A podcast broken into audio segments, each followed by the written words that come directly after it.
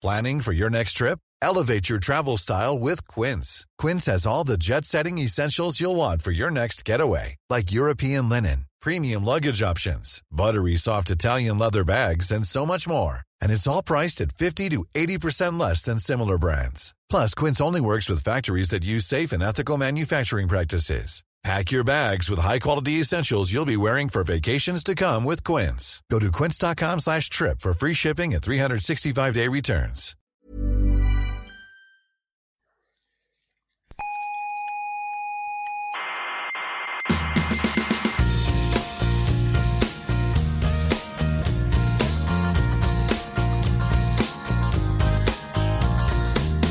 Aquí comienza Coffee Break, la tertulia semanal de la actualidad científica. Solventaréis hoy todas las dudas acerca del universo que se ha formulado la humanidad desde el principio de los tiempos. Ah, Pregunto. no, todas, todas, no. Oh, vaya tertulia.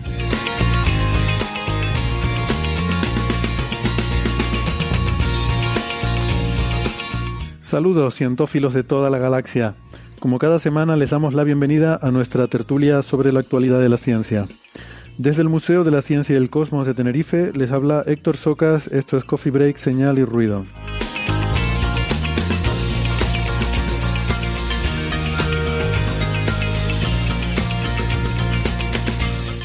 Hoy hablaremos sobre Próxima B, que es el planeta potencialmente habitable más cercano a nosotros, porque nuevos datos sugieren que esa habitabilidad podría estar comprometida por la actividad violenta de su estrella. También de un nuevo cartografiado de galaxias hecho por el prototipo de la próxima gran instalación de radioastronomía, eh, el ASCAP en Australia.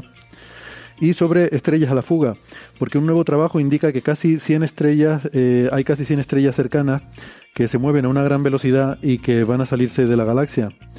Y por último, de unas estructuras detectadas en rayos X con forma de un par de enormes burbujas saliendo del centro de nuestra galaxia.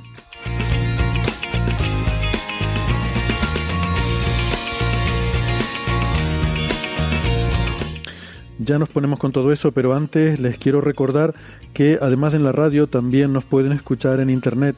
Estamos en muchas plataformas como en Evox, en Spotify, en Google Podcast, en Apple Podcast, en TuneIn y en Lecton. Y no dejen de suscribirse, que no les cuesta nada, y así no se pierden ningún episodio.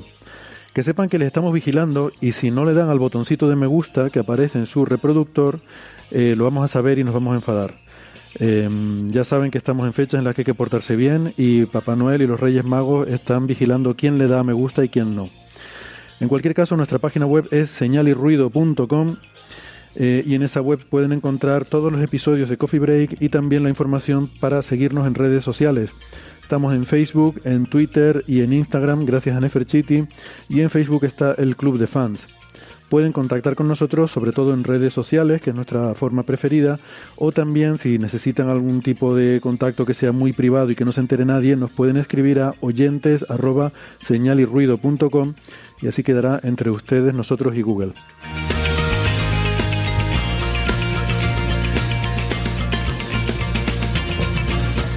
Si son más de la radio de toda la vida, nos pueden escuchar en Canarias en Icoden Daute Radio, Radio ECA y Ondas Yaiza. En Madrid en Onda Pedriza. En Aragón en Ebro FM. En Málaga en Radio Estepona. En Argentina en la FM 99.9 de Mar del Plata y en Radio Voces de La Rioja. En radios online nos pueden escuchar en cienciaes.com, sinradio.es, Onda Bética, Radio Círculo y la Spanish Rockshot Radio de Edimburgo, Escocia.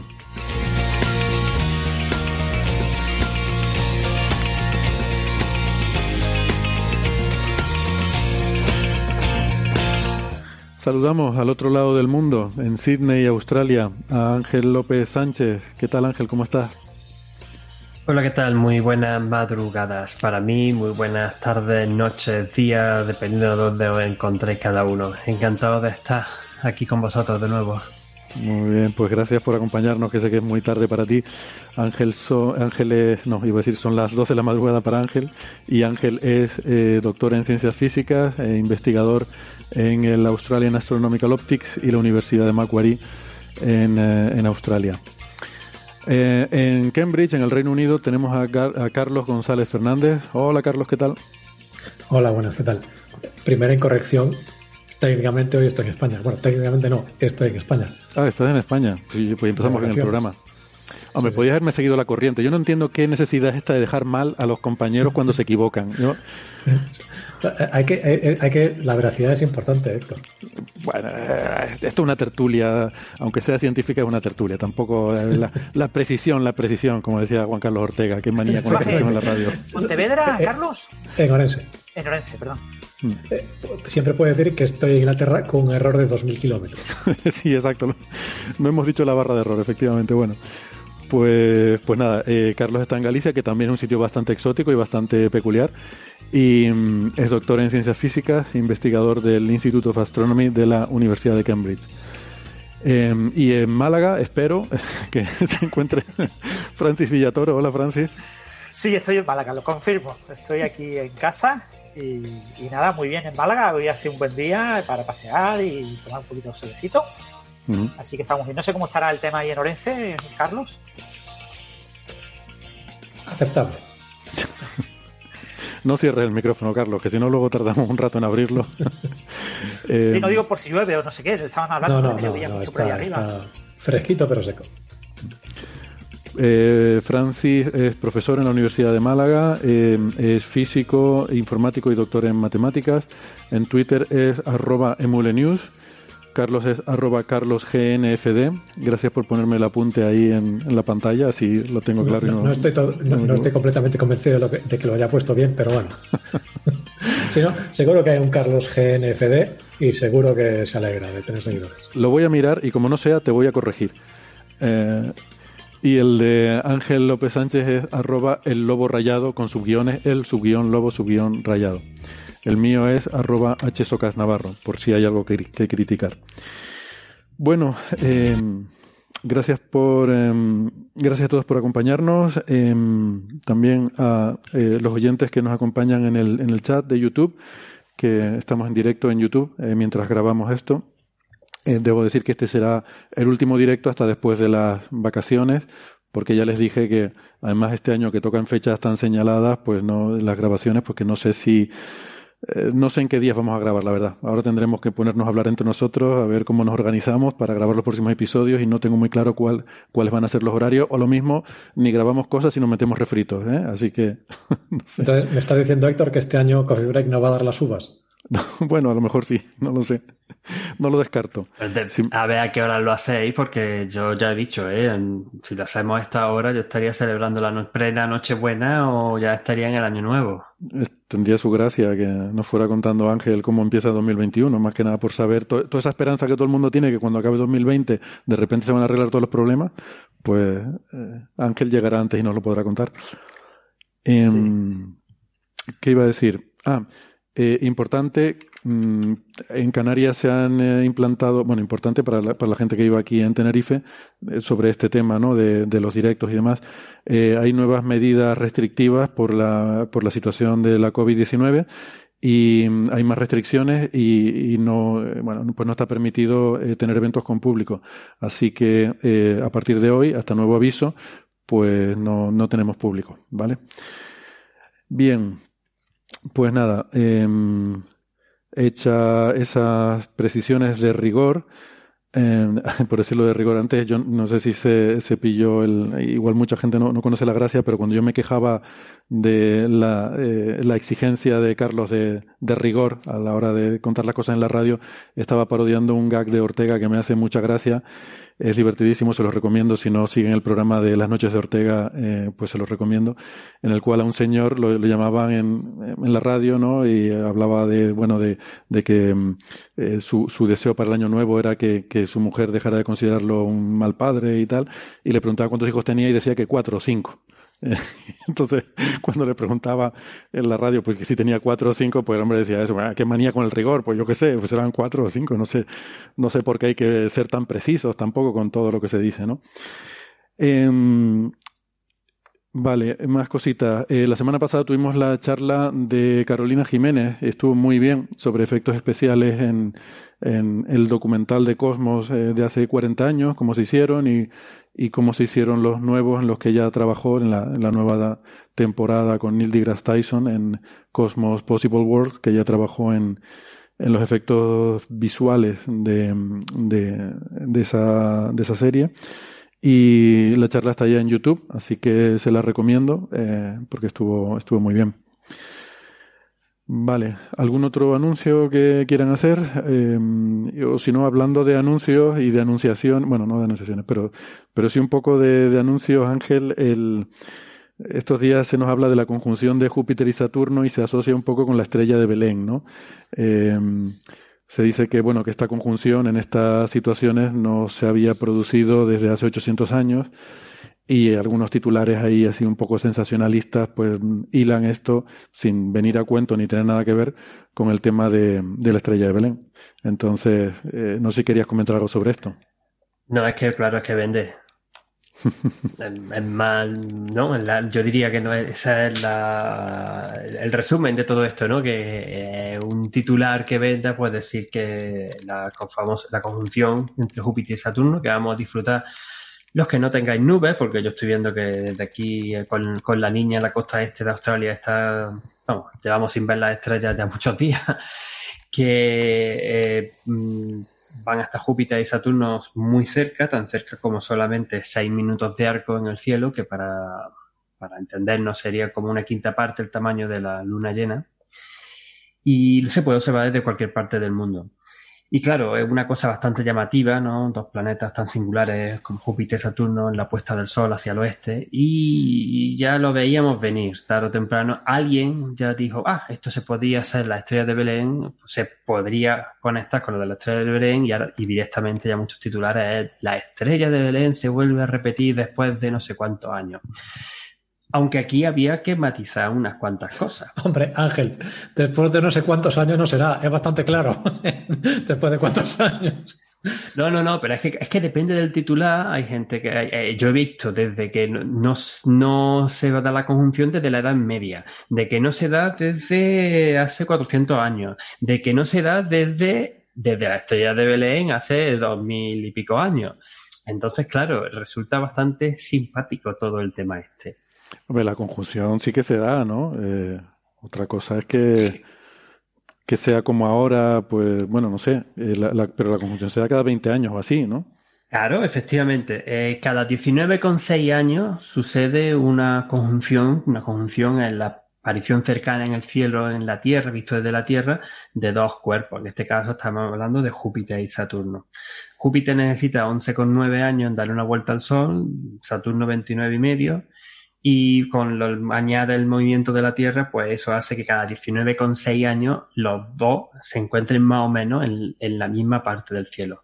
Luego ocurre que como las órbitas pues son elípticas, tienen cierta eh, la órbita también tiene cierto ángulo con respecto a lo que sería el, plano del sistema solar, la eclíptica, pues hay veces que suceden un poco más cerca y otras veces un poco más lejos y hay que remontarse hasta, vamos a ver dónde tengo mi chuleta, hasta el 16 de julio de 1623, que fue la última vez que eh, estuvieron tan cerca, casi tan cerca, a unos 6,8, 7 minutos de arco. Lo que pasa es que fue una conjunción muy difícil de ver porque pasaban relativamente cerca del Sol.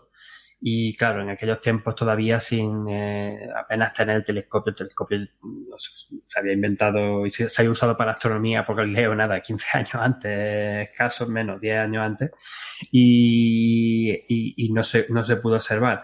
La anterior a ella sería la del 25 de agosto de 1563, también más o menos, el mismo tamaño, pero habría que irse hasta la, que ha salido en muchos sitios, que es la de la Edad Media, la del 4 de marzo de 1226, que además fue bastante más cercana, ¿no? Del orden de dos minutos de arco. Son una cosa bastante, una tercera parte del, del tamaño, de la distancia que van a tener entre, entre los dos cuerpos ahora. Entonces, pues claro. O sea, dos minutos de eh, arco ya los humanos no los separa, o sea, ya lo ves como un, solo punto. Dos minutos. si ya si ya esos seis minutos de arco están ahí, ahí, que mucha gente no será capaz de resolver, eh, pero va a ser una visión muy bonita con unos pequeños con un pequeño prismático los se van a ver, con un pequeño telescopio, pues va a ver a la vez pues, dos cuerpos tan espectaculares como Júpiter con sus bandas de nubes y las lunas, y Saturno con los anillos y algunas lunas, las lunas brillantes de, de Saturno. Y Ángel, con unos prismáticos solo verás a Júpiter y las lunas, eh, nada de nubes. Eso necesitarás un telescopio para verlo. Claro, con unos prismáticos lo que ves son solamente Júpiter y sus lunas y Saturno y no le ves con alguna también. Creo que dos lunas. sí, Creo que se van a ver seis lunas en total. Con unos buenos prismáticos puedes ver seis lunas, ¿no? Sí, sí, pero con tenemos que tener en cuenta que está el crepúsculo de la tarde que ocurre muy, muy bajo sobre el horizonte y entonces pues quizás es más difícil de ver. Titán posiblemente se pudiera llegar a identificar la luna, la luna más Si sabes dónde está, sí. Si no, te sabe dónde, si sabe dónde está, dónde está. Bueno, de hecho, esto, esta conjunción también hay gente que seguramente podrá observarla de día. O sea, se puede observar de día si sabes dónde apuntar.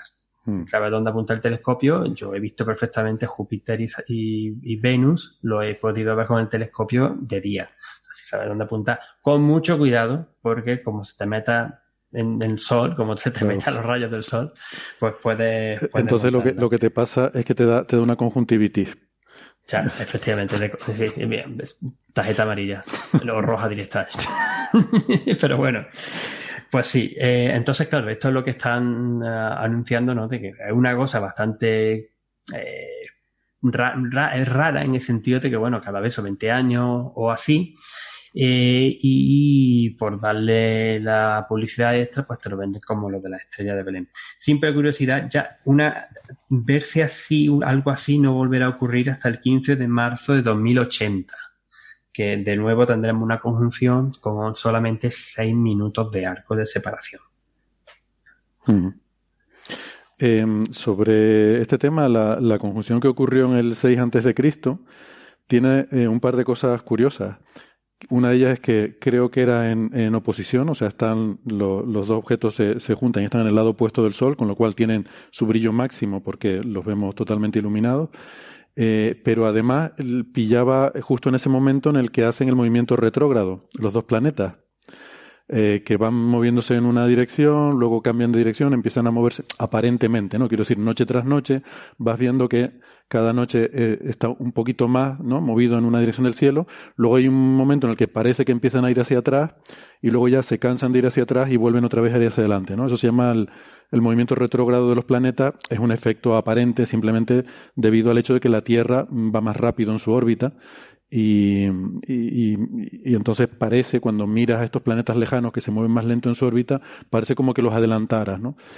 Y entonces ese movimiento retrógrado hizo que se produjeran, de hecho, tres conjunciones seguidas. Efectivamente. Porque se, se conjuntaban en, en, un camino, luego al volver hacia atrás se, volvieran a se volvían a cruzar, y luego otra vez cuando uno volvía hacia adelante y el otro seguía yendo hacia atrás, se volvieron a cruzar. O sea, que fue una, una cosa ahí un poco, un poco curiosa. Ya, ya, e, esa, esa fue o ha sido una de las explicaciones sobre qué podía haber sido la estrella de Belén cuando se intenta explicar con los ojos de la astronomía. Hay alguna, alguna idea más, la verdad que y creo que de este tema de la, estrella, de la estrella de Belén hemos hablado en, en varios episodios con, con anterioridad. Sí, de hecho yo quería recomendar, si alguien tiene interés en eso, el episodio 143 que hablamos con Belmonte, además. Entonces, él, bueno, eh, lo, lo, explicó bastante bien, poniendo el contexto histórico y tal. Pero bueno, todo esto, eh, en fin. Yo, no tuve la oportunidad de participar en ese episodio, pero yo sí recuerdo que hará tres o tres navidades, yo creo que fue la de la 2017, estuvimos también hablando de, la estrella de Belén en, ese contexto, en, que intentar explicar desde el punto de vista de la astronomía que pues, aquí pudo ser la estrella de Belén. Y uno de, los, de los candidatos siempre han sido la conjunción de, planetas, particularmente esta, una de Júpiter y Saturno en el, menos 6, 6 antes de nuestra era, que, se coincidían tres veces, tres, tres, veces por el movimiento retrógrado de, estos planetas. ¿no? Eh, uno adelantaba y volvía hacia atrás y después volvía a adelantarlo en mm. Júpiter. Pero que había otra... Eh, Ángel, eso hay que destacar que fue la, hipótesis que planteó el propio Kepler. efectivamente, efectivamente. Mm. Efectivamente, pero que ha habido también más ideas desde que podía haber sido un cometa, una supernova, una, una nova, más supernova, una nova. Incluso una hipótesis bastante curiosa por ahí que fuese sido incluso Alfa Centauro, que vista desde Jerusalén eh, culmina hacia el sur en dirección a Belén. Y entonces, pues eso sí siempre me ha llamado la atención, porque claro, ahora ya no se ve desde allí, pero hace dos mil años, por la precisión de los equinoccios, sí, sí se podía haber visto. Entonces, pues, podía eh, otra, otra curiosidad más. Una, simplemente por eh, aclarar que una de las razones por las que es tan difícil mm, dar una explicación, si es que realmente hubo una estrella de Belén, eh, una de las razones por las que es tan difícil es porque, entre otras cosas, no se sabe con certeza la fecha de nacimiento de Jesús de Nazaret. Eh, ahí hay una barra de error bastante, bastante grande que abarca casi desde el 10 antes de Cristo hasta el 15 después o algo así. Parece que la fecha más aceptada estaría en torno al 4 antes de Cristo, pero no está del todo claro. 5, 5 o así, porque el 4 mm. sabemos que en el 4 antes de nuestra era hubo un eclipse de luna y, ese eclipse de luna fue el, el había, está, murió sobre esa época Herodes, el famoso Herodes que sale en la, también en la Biblia, la historia de la, cuando llegan los reyes, los reyes magos buscando al Mesías y ocurre lo de la, matanza de los inocentes y todo aquello, ¿no? que también se le dado bastante fama en, en, en esta tradición española. Y eso ocurrió en el 4. O sea que por lo menos tuvo que haber sido antes, un poco antes del 4. Y que estas nociones astronómicas, sobre todo la de la triple conjunción, pues hay veces que se asocian eso, de que tuviese que ser poco después. Pero claro, en verdad, históricamente es muy difícil saberlo también. O sea, podemos, pues, tenemos esa barra de error sobre, ese, sobre esa época. Hmm. El, el 4 de Mami me gusta, me encanta contar esta historia, ¿no? De que cuando dice, eh, no, pero es que Jesús no nació en el año cero, para empezar no existe el año cero. Y segundo, la otra historia que, que, es bastante simpática fue que cuando el monje Dionisio el Exiguo estuvo intentando echar la cuenta atrás, contando emperadores y contando los, que, los reyes que habían vivido, cuando llegó a esta época no contó cuatro años que Octavio Augusto había reinado bajo el nombre de Octavio, no como Augusto, ya cuando fue el primer emperador del Imperio Romano. Y esos cuatro años, con el año cero, también son los que te echan para atrás, mm, por lo menos esos, esos, hasta casi cinco. Generan ese desfase, vale. O sea que, que, eso, que es difícil em, el poder asociarlo con algún tipo de evento astronómico. Digo, si es que, si es que ocurrió, porque también una cosa que recuerdo que nos comentaba Belmonte en aquel episodio es que era habitual que los nacimientos de los grandes líderes, los grandes reyes, los tales, estuvieran adornados con algún evento en el cielo. Y, que a veces directamente se inventaba cuando no había uno, ¿no? Eh, entonces, bueno, pues en fin, la gente que escribía las crónicas en aquella época, pues eran, eran gente que trabajaba en las cortes y, eh, y bien pagados para justamente pues narrar estas historias bien adornadas, ¿no? Entonces, claro, pues eh, el rey de reyes cuando nace, pues mm, parecería lógico que luego esa historia se, se adornara también con algún tipo de evento celeste, ¿no? Que, claro. Que, en fin, estas cosas... efectivamente. Eh, hay por, cierto, por cierto, Ángel, perdona que te interrumpa. Tú sí participaste en el episodio 143. Lo que pasa es que la, la entrevista a Belmonte fue grabada. Entonces tú y, Alberto Aparici estabais en el episodio, aparecéis ahí en la foto del programa. Ah, lo estás mirando ahí en pues tiempo pues, pues, entonces fue ese episodio. pero no tuve la suerte de participar en la entrevista porque sería, eh, sería otra hora. En diciembre de 2017. De 2017. Yo sabía que había sido en 2017. Eh, no voy a dar el, el, el, por qué, pero bueno, sí. Eh, cuando me compré el micrófono aquel que no funcionaba y que me está diciendo que no funcionaba, digo, pero que no, si un micrófono bueno no me funciona, pues ese día fue el que grabamos lo de Belén. En fin, eh, ya he perdido el hilo. No, lo, otro que estaba era subrayando lo que acaba de decir Héctor sobre que hay debate incluso en que no hubiera existido la estrella de Belén, que haya sido solamente un, algo que se haya introducido después porque tenía que tener un reflejo en el cielo de lo que pasaba esta, este gran Mm. Eh, es como una especie en la Tierra. Es como una especie de astrología inversa, ¿no? O sea, que en vez de lo que pasa en el cielo tiene influencia sobre la Tierra, pues que, eventos de la Tierra tengamos que cambiar el cielo, ¿no? Para ponerlo. Claro, claro. Pero bueno, es una forma de, sí, de explicar, de explicar, de, darse justificación a la inversa, ¿no? Y mm. también tendría un poco de sentido sabemos por crónica china y que cometas brillantes en aquella época no hubo ninguno Y lo mismo con ninguna nova. Y aquella gente ya estaba rastreando muy bien los cielos. Y tampoco una ni, ni supernova ni nada de eso.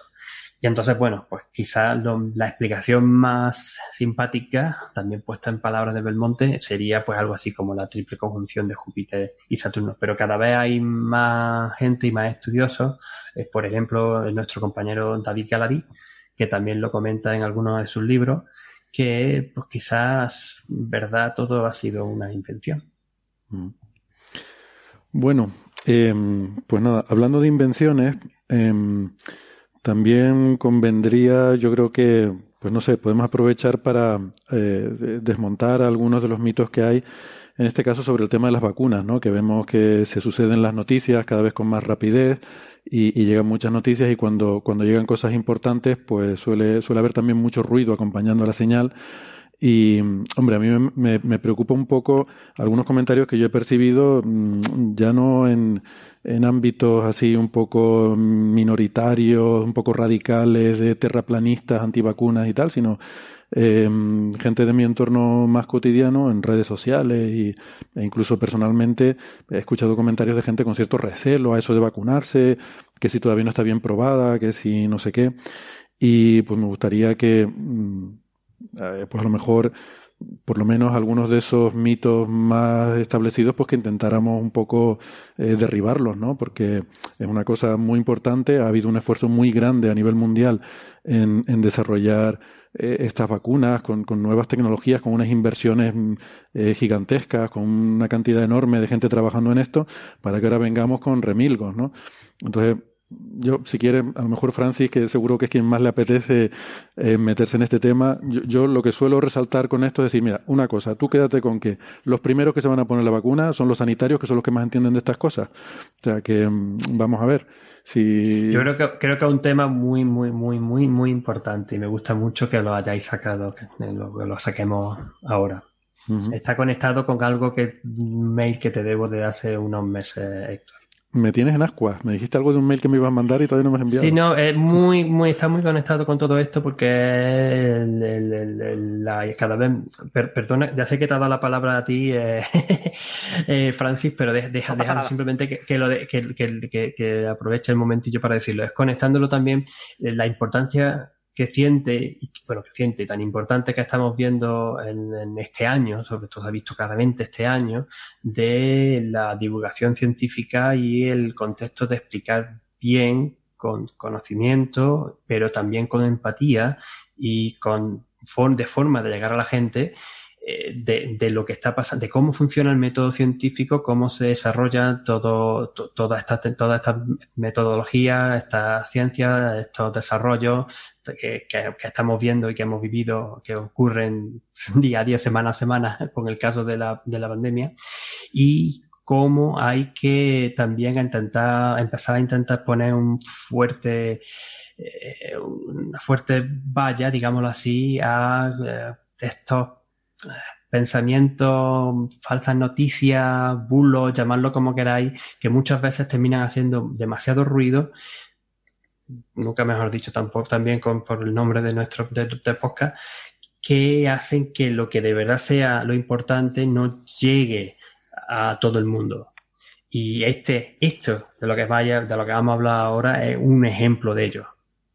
Yo, yo, creo que es un año, este, está siendo un año en el que la, la ciencia eh, creo que ha ganado muchísima importancia y muchísimo peso en la sociedad, ¿no? Eh, a ver, una cosa, yo no doy la palabra. Aquí esto es una tertulia, todo el mundo puede intervenir cuando quiere, cuando le apetezca, ¿vale? O sea que siéntanse libres, por supuesto, creo que ya lo saben de sobra. Pero bueno, le preguntaba a Francis porque es el que más sigue de los que estamos aquí ahora mismo, todos estos desarrollos. Quizás, Francis, la, primera, la primera queja es lo de que ha sido muy apresurado. Si quieres, podemos empezar por ahí. Sí, bueno, el, una de las cuestiones clave del tema de las vacunas que muchas veces olvidamos, ¿no? Es que el gran problema de por qué desarrollar una vacuna tarda tanto tiempo es porque en general eh, las vacunas se desarrollan en investigación en lugares públicos, con financiación pública. Toda la parte de I más D más I, la parte de la I, la primera investigación, se suele realizar con fondos públicos por grupos relativamente pequeños y con mala financiación. Entonces, eh, ese primer proceso de investigación, eh, por un lado, de, concebir cuál es la mejor manera de hacer la vacuna de, hacer los experimentos eh, in vitro de que la vacuna aparentemente en cultivos celulares funciona correctamente e iniciar los primeros experimentos in vivo en animales, normalmente en ratones, lo que se suele hacer en, y esos ratones hay que de alguna manera humanizarlos para que respondan de manera adecuada a la vacuna, todo un proceso que se suele hacer en lugares públicos, con grupos de investigación relativamente pequeños. Estamos hablando, los mejores grupos pueden tener 20 personas. Un grupo normalmente tendrá del orden de 10 personas. Ese proceso suele tardar 5 años, 6 años. En los casos en los que ha tardado menos tiempo, ha tardado 4 años. ¿Qué pasa eh, cuando eso lo hace una farmacéutica? Es que eso normalmente las farmacéuticas no lo hacen. ¿Por qué? Porque hay tanto grupo de investigación haciendo ese tipo de cosas que ofrecen, que buscan a las farmacéuticas para los ensayos en humanos. Los ensayos en humanos son muy complicados, muy, muy, muy caros. O sea, un ensayo en humanos vale una barbaridad de dinero. ¿eh? Por un lado, porque hay que fabricar vacunas en exceso. Y fabricar la vacuna es muy complicado, muy fácil eh, fabricar unas muestras ridículas para hacer ensayos in vitro en el laboratorio, pero fabricarlo de manera masiva requiere a una potencia de una farmacéutica. Entonces, normalmente los ensayos en humanos siempre los están liderados en un acuerdo entre la eh, entidad eh, de investigación pública y alguna gran farmacéutica. La farmacéutica desarrolla esos ensayos en humanos. Entonces, cuando empiezan los ensayos en humanos, ya han pasado esos cinco o seis años de investigación en eh, instituciones públicas mal financiadas. Entonces, cuando llega a la farmacéutica, el proceso más o menos mucho más rápido. Claro, cuando tuvo la fase 1, la fase 2, la fase 3, las secuencias en el tiempo, cuando para cada fase pues va yendo tranquilamente porque sabes que no hay una presión de tener que sacar el producto de manera automática para que sea eh, evaluado por las agencias públicas y que sea rápidamente llevado al mercado, sino que tienes una, no tienes una prisa excesiva. Muchas veces, por ejemplo, yo qué sé, una vacuna del ébola. Pues no ocurre la vacuna del ébola porque tenemos una epidemia de ébola en, en Guinea, sino que pasada la, la, epidemia de Guinea, hay gente que se pone a investigar eso y saca lentamente ese tipo de vacunas. Entonces, en general, las vacunas han tardado siempre mucho tiempo, del orden de 10 años, 15 años. Las vacunas que menos tiempo han tardado, han tardado del orden de 6 años pero fundamentalmente porque gran parte de ese tiempo es un tiempo que ha sido mal financiado, con equipos de investigación muy pequeños y porque se ha, hecho a ritmo lento. ¿Qué ha pasado este año con las vacunas? Pues este año lo que ha pasado con las vacunas es que las grandes farmacéuticas han dicho, perdonar, pero lo vamos a hacer nosotras. Porque nosotras, las grandes farmacéuticas, vamos a ganar dinero, porque sabemos que esta enfermedad va a estar con nosotros durante muchos años, décadas. Puede, hasta que hayamos eliminado eh, la COVID-19 de la Tierra, probablemente puede costar 15, 20 años. Entonces, eso lo saben las farmacéuticas y eso es muchísimo dinero. Entonces, las farmacéuticas han puesto sus equipos a trabajar en esto. Eh, farmacéuticas como eh, AstraZeneca han puesto equipos de más de 100 personas a trabajar en la vacuna. ¿Eh? cuando miras los, artículos que están publicando con los primeros resultados, te encuentras cientos de, investigadores. dices, ¿pero cómo puede haber tantos investigadores? O sea, eso a nivel público es absolutamente inviable. Teníamos hablando de farmacéuticas que han invertido miles de millones de euros o de dólares. Eso es absolutamente inviable en financiación pública. Es absolutamente inviable. Entonces, la primera vez que de verdad las farmacéuticas se ponen en serio a fabricar vacunas, pues claro que las fabrican en menos de un año. Porque eh, han metido muchísima gente, muchísimo dinero y sobre todo las primeras vacunas que han salido al mercado son vacunas en las que ya había una investigación previa de casi 10 años de cómo desarrollar este tipo de tecnología, eh, cuando están basadas básicamente en utilizar eh, ARN del virus, trozos de ARN del virus e insertarlos en ciertos vectores, pueden ser adenovirus, pueden ser, eso es la vacuna de AstraZeneca de Oxford, o pueden ser esas cápsulas lipídicas las que metes ese, ese ARN, prácticamente es copiar el ARN del virus, hay que modificarlo, ¿eh? hay que modificar el ARN. Moderna, Moderna viene de MOD-RNA, MODE-RNA. ¿eh? eh el, RNA aparece en el propio título, es porque utilizan un ADN modificado. El, ADN la vacuna de Moderna tiene que modificar el ARN de la espícula del virus, que fundamentalmente porque eh, la espícula en su versión original tiende a pegarse a las membranas que hay dentro del citoplasma, dentro de la célula, básicamente al retículo endoplasmático. ¿eh? Entonces, cuando el ribosoma eh, traduce ese ARN en la proteína de la espícula, la proteína de la espícula se pliega, eh, lo que hace esa, proteína plegada eh, eh, tiene una tendencia enorme a pegarse a otras proteínas espiculares y forman un trímero.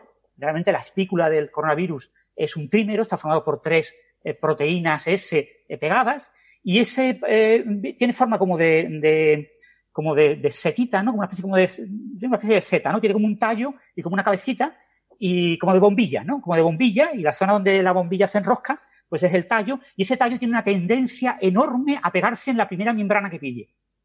Entonces, claro, si eh, la, proteína espicular se pega a las membranas del retículo endoplasmático, ¿cómo sale fuera de la célula? Porque el sistema inmune fundamentalmente detecta eh, a, los virus que, están atacando de atacar a nuestras células, fundamentalmente en el medio intercelular.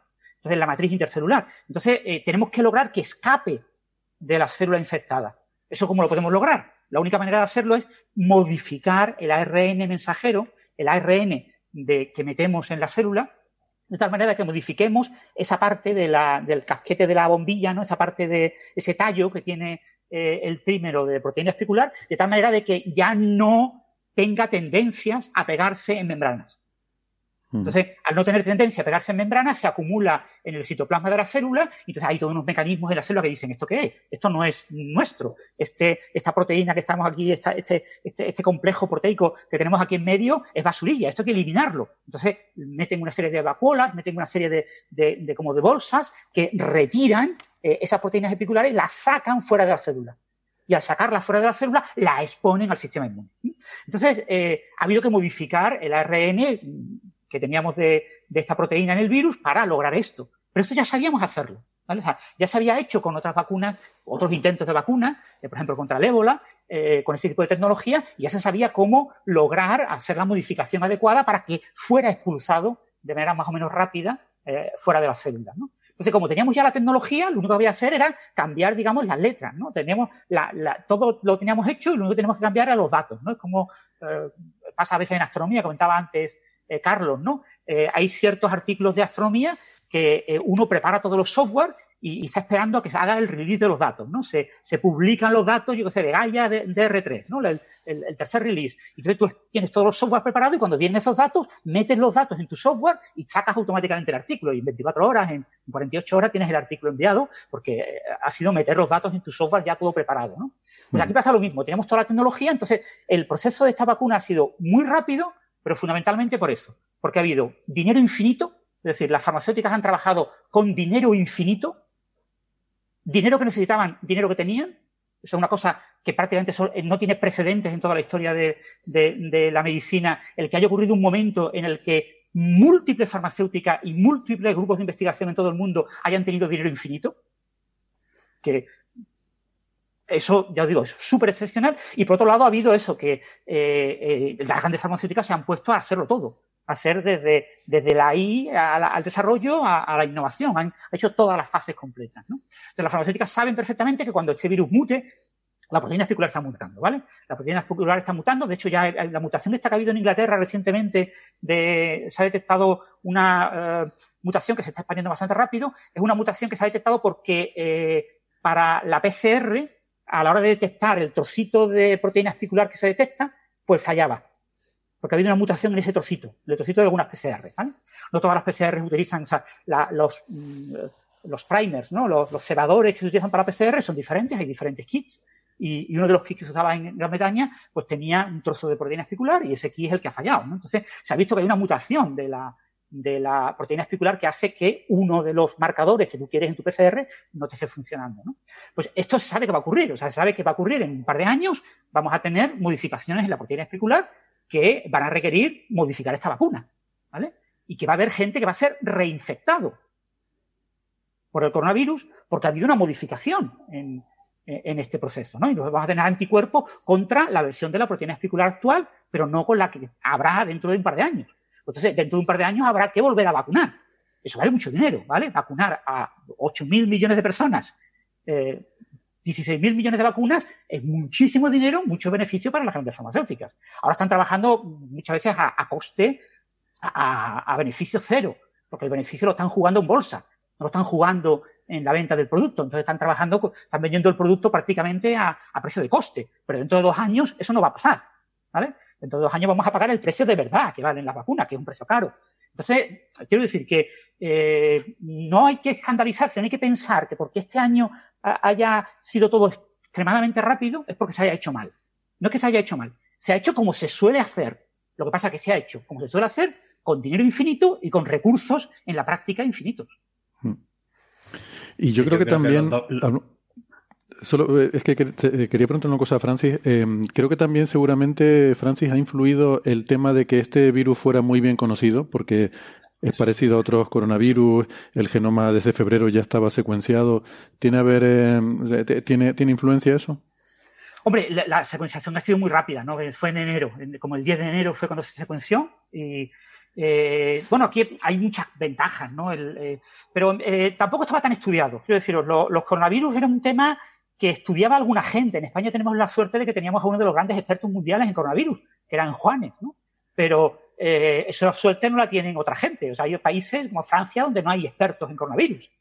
Bueno, pero ya había el SARS, ya, ya, ya, había sido muy estudiado, entonces ya, ya eh, teníamos pero por quien lo había estudiado. Te quiero mm. decir, el SARS fue una enfermedad que eh, es una enfermedad por un coronavirus parecido a este, parecido del orden del 60%, ¿vale?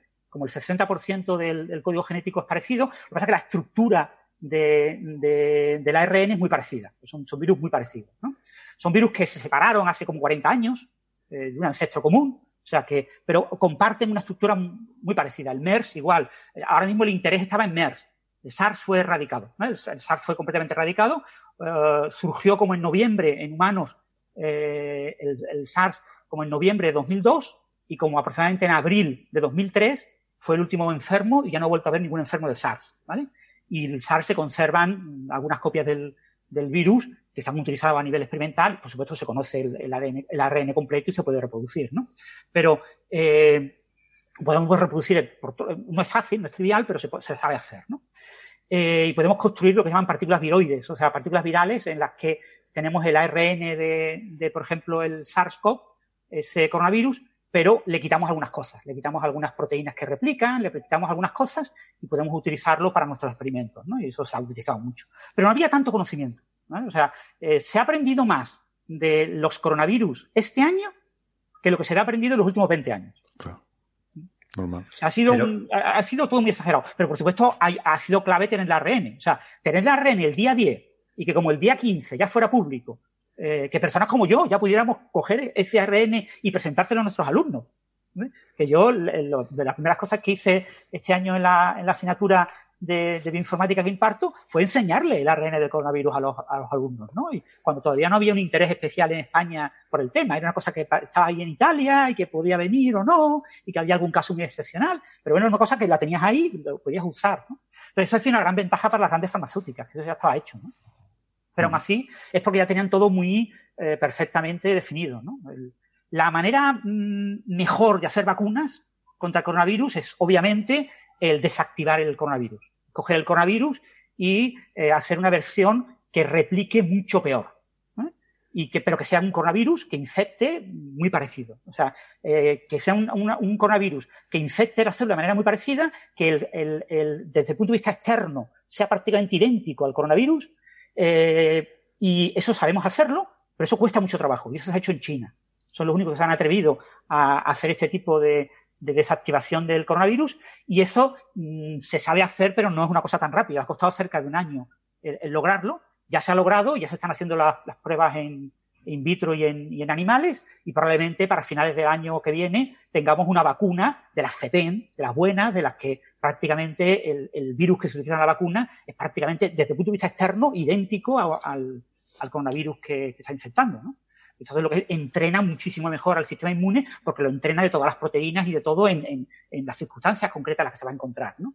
Pero ese tipo de vacunas sí cuesta mucho más trabajo hacerlas. y por eso entonces va mucho más despacio. Pero las vacunas estas de, meter una, proteína del coronavirus, meterla en un vector y llevarla a la célula, son eh, vacunas que, se pueden desarrollar muy, muy rápido. Lo que no significa que en ningún momento, a nivel de seguridad, a nivel de prueba, se hayan hecho las cosas mal. Todo lo contrario, se han hecho como había que hacerlas, ¿no? Ángel, creo que tenías alguna pregunta, ¿no?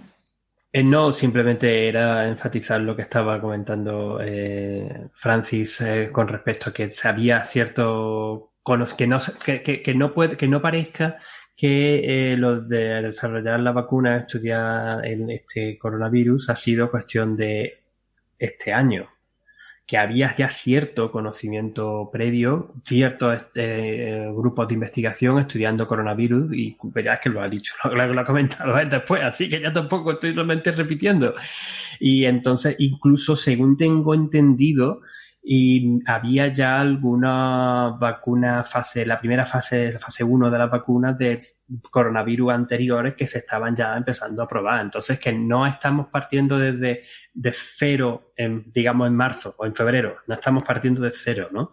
Eh, se ha invertido una ingente cantidad de dinero que nunca jamás se ha invertido en, un desarrollo eh, de, este tipo, eh, médico de este tipo, y además, pues teníamos un cierto conocimiento previo que ha sido fundamental tener el ARN tan pronto, del bicho tan pronto ha sido, vamos, eh, también crítico en todo esto. Sí, en ese punto hay que destacar el tema de la vacuna rusa. Sabéis, la, vacuna rusa eh, del Instituto Gamaleya, ellos desarrollaron una vacuna para MERS. y ellos ya tenían prácticamente la vacuna hecha para MERS. O sea, la vacuna para MERS eh, iba a empezar los ensayos en humanos, eh, pues creo que fue a finales de 2019 o así, eh, cuando iban a empezar y, se iban a desarrollar durante el año 2020. ¿Qué pasa? Que, por supuesto, cuando vino el tema del nuevo coronavirus, se paralizó completamente esos ensayos en MERS y, se pasó a, aplicar la misma tecnología a un virus muy parecido como el SARS-CoV-2 y, y a, hacer los ensayos ya directamente en humanos con el nuevo coronavirus, ¿no? Hmm. Pero claro, eso es un, conocimiento previo que se tenía. En el caso español, Luis Enjuanje, eh, Luis Enjuanes también había trabajado en la vacuna de MERS. También estaba en un proceso previo. Entonces, lo que ha hecho ha sido, claro, Luis Enjuanes estamos hablando de una persona que está jubilada, ¿vale? O sea, es profesor de investigación en el CSIC, pero es una persona jubilada. Entonces, está cobrando sueldo de, jubilado. Y entonces, pero lidera el grupo y tiene mucho prestigio y, y ha colaborado con la gente de Wuhan eh, que trabaja allí en el Instituto de Virología de Wuhan, él colabora habitualmente con investigadores de allí eh, en, coronavirus, ¿no? Es uno de los grandes expertos mundiales en coronavirus. Eh, de hecho, uno de los libros de texto clásicos de, coronavirus es uno de los editores, ¿no? Porque es un libro en colaboración de muchos autores, Entonces, sí es verdad lo que dice Ángel, aquí hay un conocimiento previo y por eso se han acelerado muchas cosas. Pero que no hay que desconfiar en eso. La, seguridad ha sido un elemento clave. Y hay un punto clave también que debemos de destacar del tema de las vacunas. Muchos medicamentos, eh, la seguridad es algo que se ve rápido con el medicamento. ¿Vale? O sea, los efectos secundarios de los medicamentos no es una cosa que ocurren. Claro, cuando tú tienes un medicamento y tienes que tomar una pastilla cada semana, pues claro, mm, si el, tratamiento son 10 semanas, pues hasta que pasen las 10 semanas, pues hay que ver los efectos que tiene. Pero la vacuna es una cosa que te da una dosis.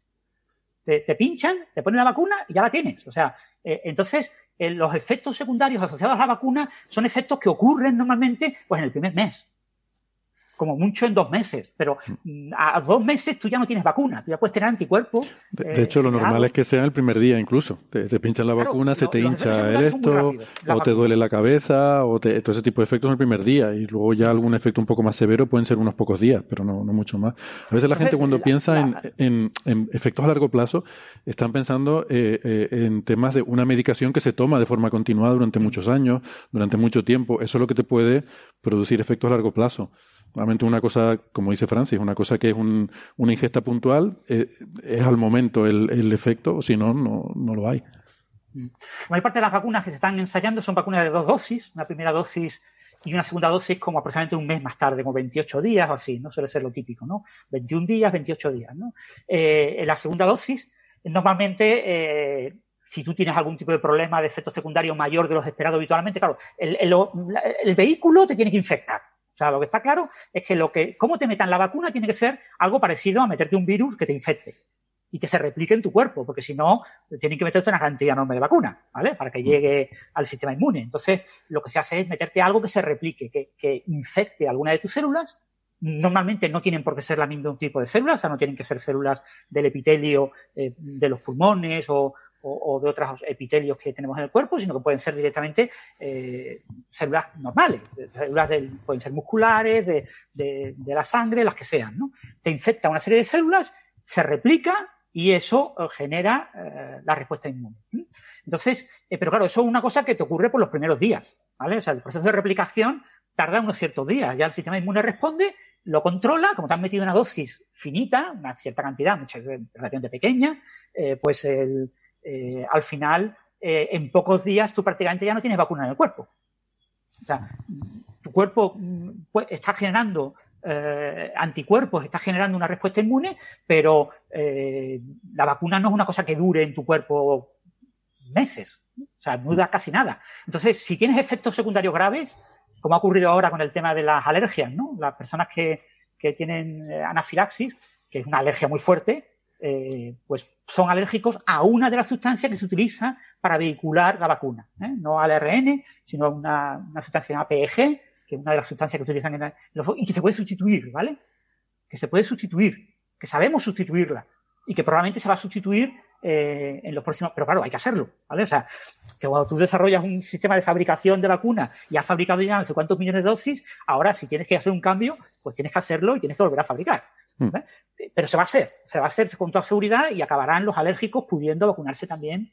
Eh, estas personas especialmente alérgicas, ¿eh? que no estamos hablando de un alérgico, yo soy alérgico, pero a, mí no me da ningún tipo de miedo, no va a haber ningún problema. Yo no soy uno de esos casos excepcionales en los que voy a tener una respuesta Recordemos dos cosas, ¿no? Para la gente a la que le preocupan estas reacciones alérgicas, que, que hay gente que, se puede prácticamente morir con los frutos secos.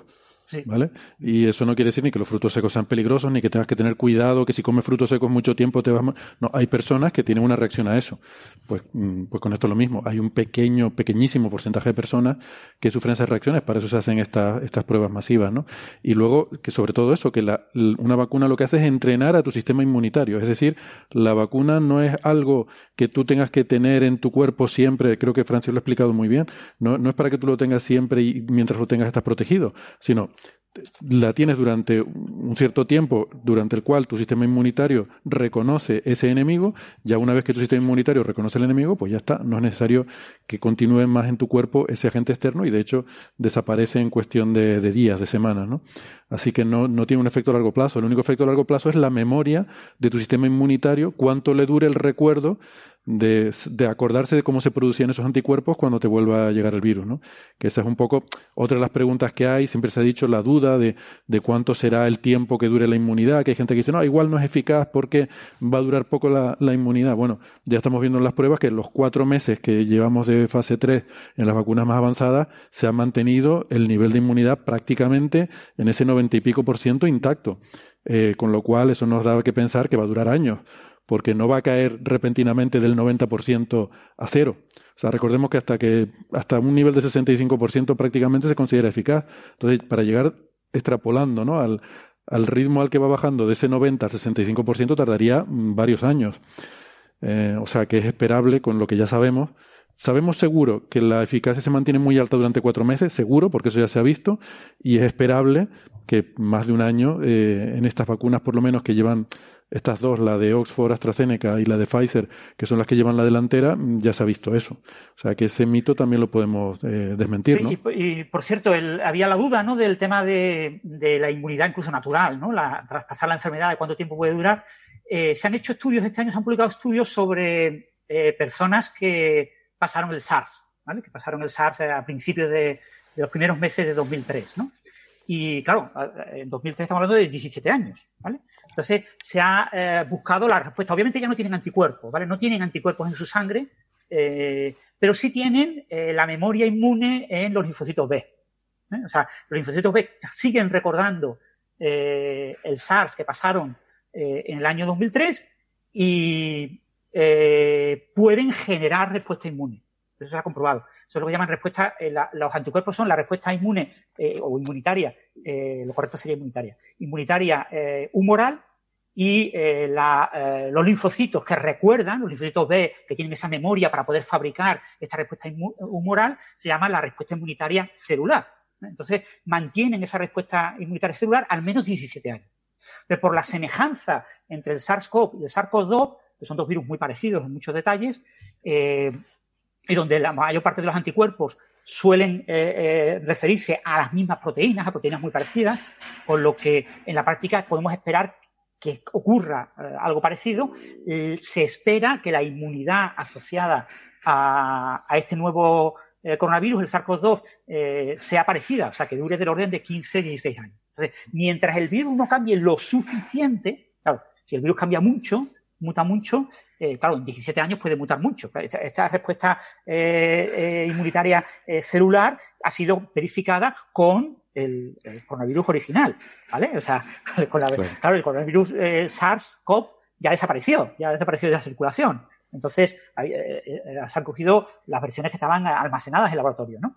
Pero con el nuevo coronavirus se espera que la memoria, la respuesta inmunitaria dure muchos años. O sea, Hmm. Y eso mientras que no cambie significativamente el coronavirus, eh, va a seguir habiendo una buena respuesta inmune y vamos a estar protegidos.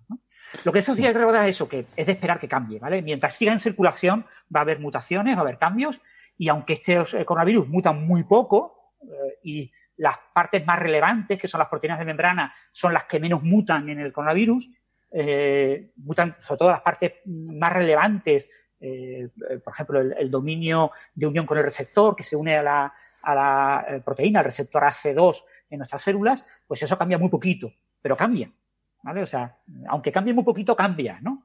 Y, bueno, de aquí a 3, 4 años de esperar que haya cambios eh, importantes que hagan que el, que esté inmunizado por haber pasado la enfermedad o por haber recibido la vacuna, quizás necesite volverse a inmunizar con una nueva vacuna para evitar volver a coger la enfermedad.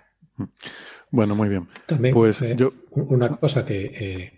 Eh, eh Carlos, perdona, al tema. perdona ¿es un comentario rápido? O, si no, lo, pasamos para después de la pausa. Vale, venga, sí, rápido, adelante. más que nada decir que no es la primera vez que estamos en esta situación, aunque es una enfermedad con, fue una enfermedad con, con, con una expansión espacial más, más menor, en el caso de la gripe porcina, eh, el tiempo de desarrollo de la vacuna es muy parecido al, de, al del coronavirus. Estamos hablando de menos de un año, básicamente. Creo que entre, entre los primeros estudios de fase 1 y la implantación total, creo que pasaron del orden de nueve meses, una cosa así. O sea, que no es, no es cuando efectivamente los recursos son muy grandes y, hay mucho músculo industrial detrás, como era el caso de, la gripe porcina, que fue sobre todo eh, relevante en Estados Unidos, donde, donde fue uno de los países más afectados cuando tú pones los recursos y la gente detrás, puedes desarrollar vacunas en estos plazos. Y no fue una vacuna más peligrosa o con más efectos secundarios que cualquier otra vacuna de las que nos ponemos todos los años. Muy bien, pues nada, llegamos a este punto, entonces vamos a hacer una pausita y nos despedimos de los oyentes que nos escuchan por la radio, recordándoles que pueden seguir el resto de la conversación en la versión que tienen en Internet del podcast. Eh, si no, pues nos despedimos hasta la semana que viene. Los que están en Internet no toquen nada, que ya volvemos. Hasta ahora. Chao, chao.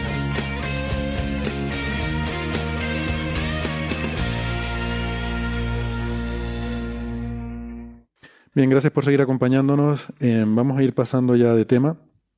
Y una de las noticias que hemos visto eh, estos días y que además nos viene de, la tierra de Ángel y de los canguros es el em, se ha publicado un, eh, un primer eh, resultado importante del, de, ese prototipo ASCAP, el, el, Australian SKA Pathfinder, que es el, ese, esa especie de prototipo de lo que va a ser el SKA, el Square, Square Kilometer Array, que va a ser la red de radiotelescopios más grande del mundo. Eh, y que parece que estamos, la, la, radioastronomía está muy de moda en Coffee Break, ¿no? Después de tanto hablar de, de Arecibo, eh, pues bueno, un poco la siguiente generación, que ya no son antenas grandes monolíticas, sino son redes de muchas antenas que funcionan juntas, em, pues bueno, este Pathfinder, este prototipo que hay en Australia, mm, ha hecho un, eh, primer eh, hito, ha conseguido un primer hito que es un, gran cartografiado de, creo que son tres millones de galaxias o algo así, aunque Ángel, creo que esto más bien eh, es una especie de mapa que se va a usar para luego, cuando vengan las observaciones ya más profundas, tener una especie de referencia, ¿no? Efectivamente, es uno de los primeros objetivos que se busca con el cartografiado RAX, que significa Rapid, versión en español. Em, eh, cartografiado del continuo de ASCAR rápido el Rapid ASCAP Continuous Array. y, claro, lo has dicho, lo has dicho perfectamente, ¿no? Se han detectado en eh, pues unas 3 millones de galaxias, pero claro, lo lo gordo de esto es que esas 3 millones de galaxias se han detectado en cuestión de unos 10 días, observaciones que han llevado 10 días y ha observado todo el cielo del hemisferio sur, si no recuerdo más, hasta declinación más 51, o sea, 51. todo el hemisferio sur y casi toda la mitad larga del, bueno, de hecho en área mucho más de la mitad, eh, del hemisferio norte. Y porque esto observa día y noche, supongo, ¿no? Sí, observa, claro, observa día y noche. Simplemente hay que. En radioastronomía se puede observar sin problema durante el día, simplemente no apuntar al sol, porque es el objeto más brillante también en radio. Eh, pero una vez que te mueves pues, a la otra parte del cielo o bastante lejos, pues puedes, puedes tener. Puedes tener eh, el procesado de los datos puede ser un poco más complejo, pero bueno, se hace, también se hace. ¿no? Se puede entrar alguna interferencia de vez en cuando, pero, pero poco más voy, ya he hablado bastantes veces sobre este em, radio interferómetro en, Coffee Break, el ASCAP. Eh, de hecho, porque yo estoy involucrado en varios de los proyectos, no en este, pero en varios de los proyectos grandes, los grandes cartografiados que se van a hacer. Y, pero bueno, déjame que básicamente de un repasito rápido. Eh, este radiointerferómetro em, tiene 36 radiotelescopios, radio de antenas, cada una de 12 metros de tamaño. Está ubicado en, Australia Occidental, ah, en, una zona bastante libre de gente y bastante libre de, contaminación y de móviles, de contaminación radioeléctrica. Eh, y, lo gordo que tiene este, este, este, interferómetro es que cada antena, cada radiotelescopio, eh, no no, no solamente observa en un, no, tiene solamente un píxel, es como muchas veces tiene, ha tenido los radiotelescopios, ¿no? Sino que tiene una cámara en radio, una cámara en radio que es lo que llamamos la Phased Array Phi, que es un sistema que permite conseguir un campo de visión de 5 grados por 5 grados, 5 grados y medio por 5 grados y medio en el cielo, observándolo a la vez que es una pasada, porque claro, 5 grados y medio es el equivalente a, a ver que lo diga bien, 5 grados 10, 11, 11 lunas llenas por 11 lunas llenas en el cielo. Es, una barbaridad. Mm. Entonces, lo que, se han, lo que se ha hecho son conseguir el 83% de todo el cielo en 10 días, consiguiendo 903 imágenes, cada una con 15 minutos de exposición. Y simplemente ya con esto se está llegando más profundo que cartografiados similares que se han realizado en el pasado, algunos de ellos involucrando 10 años y observando una parte más pequeña del cielo, que es lo, sorprendente de todo esto.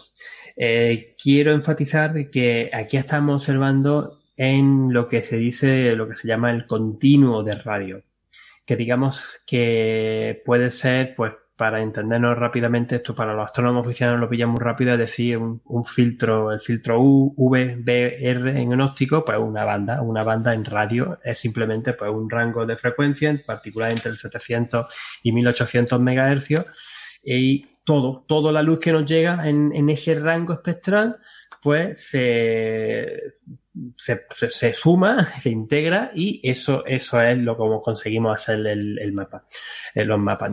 Como son imágenes, no tenemos información espectral, se tiene, pero no voy a entrar en ese detalle. Lo que conseguimos es, pues, es localizar objetos. No sabemos distancia, porque no podemos medir esto. Por ejemplo, la línea de 21 centímetros del hidrógeno atómico a 1400 eh, megahercios 21 centímetros, que el, con la que podemos medir distancia y movimiento y todo eso. No, no, no. Aquí lo que hacemos es pues, ponerlo todo y hacer un mapa. Y este mapa pues te va a dar desde...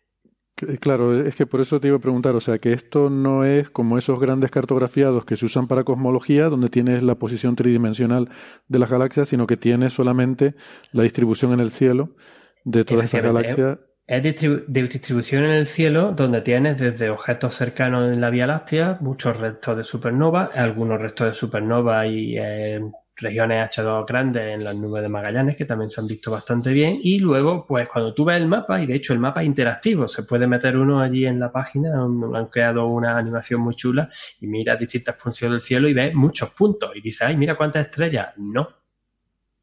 Esto no son estrellas, esto casi todos son galaxias. Casi todos estos puntitos que vemos en radioastronomía, cuando observamos en radio continuo, eh, son galaxias que pueden estar a miles de millones de años luz de, distancia de nosotros. Lo que estamos viendo es eh, precisamente el agujero negro supermasivo, normalmente que está en, el centro de la galaxia, con un poco asociado a, formación estelar. Ya dependiendo de las galaxias más cercanas, pues podemos ver que están más asociadas a formación estelar, no tanto al núcleo activo de galaxias pero en, la mayor parte de los casos son sobre todo estos, grandes tipos de, objetos, ¿no? de monstruos de agujeros negros supermasivos.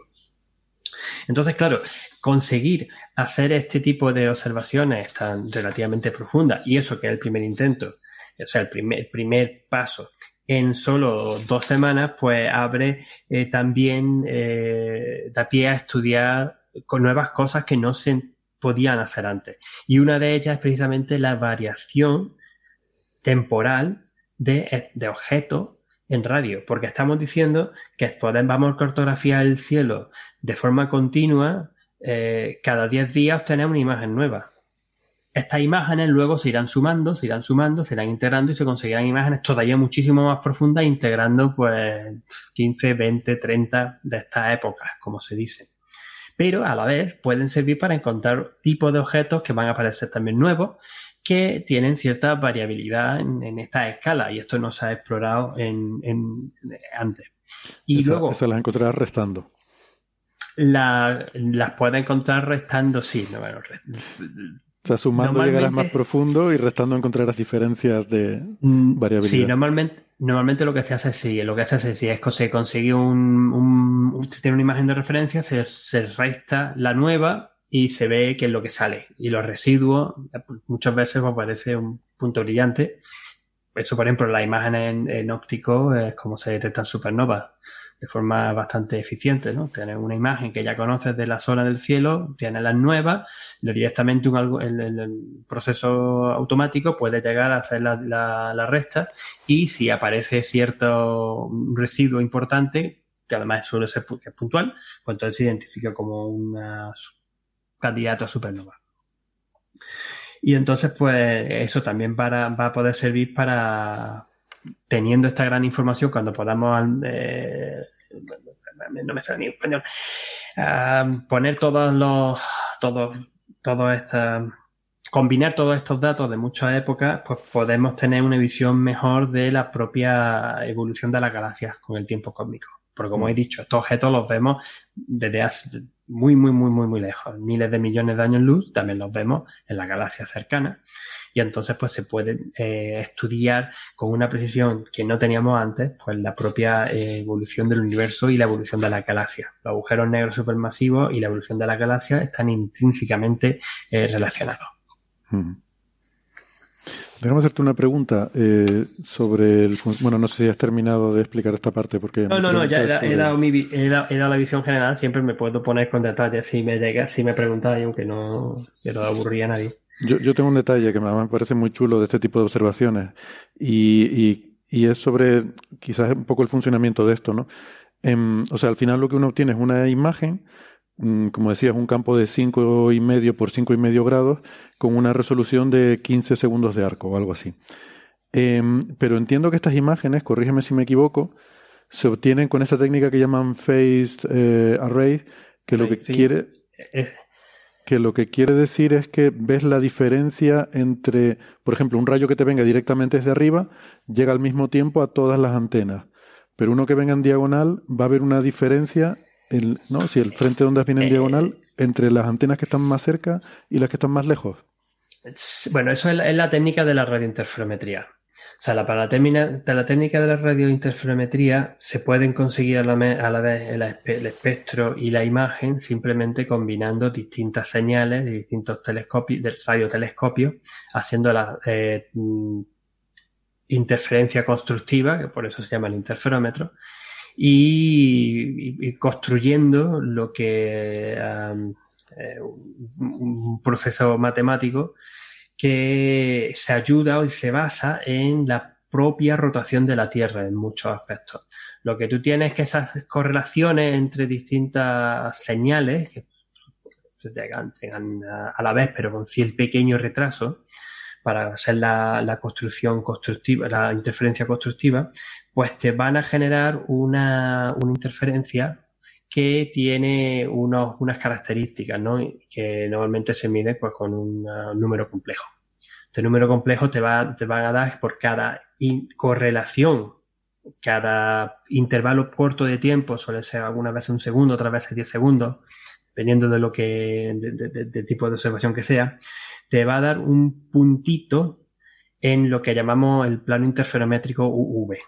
Simplemente lo que te mide es el ángulo y la fase, o sea, el, vector y la, y, la fase de este número complejo para cada pareja de radiotelescopios.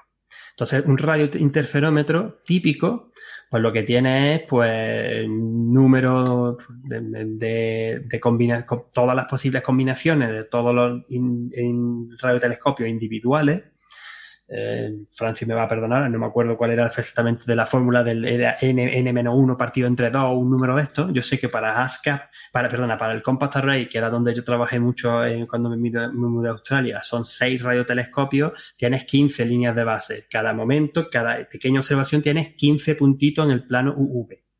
Esos 15 puntitos cada 10 segundos, normalmente para el tipo de observaciones que yo usaba durante muchas horas, pues tenía pues, miles de puntos que me, daban eso. Y, luego existe este procedimiento matemático que es la transformada de Fourier inversa, que te cambia de ese, cómo se distribuyen esos puntitos en el plano interferométrico a construirte una imagen. Que en verdad es como funciona, si haces por óptica de rayos, es como funcionan también los telescopios ópticos. Exactamente igual. Y con eso lo que consigue es pues la propia imagen con un cierto tamaño que va a depender, el tamaño va a depender de, la antena que tengas, del tipo de, de, cómo sea la antena y la resolución, que es el píxel, pero que en, en astronomía se dice el tamaño del haz, el beam size, que va a depender también pues de eso, también del tamaño y de la, de la longitud de onda en la que estés observando.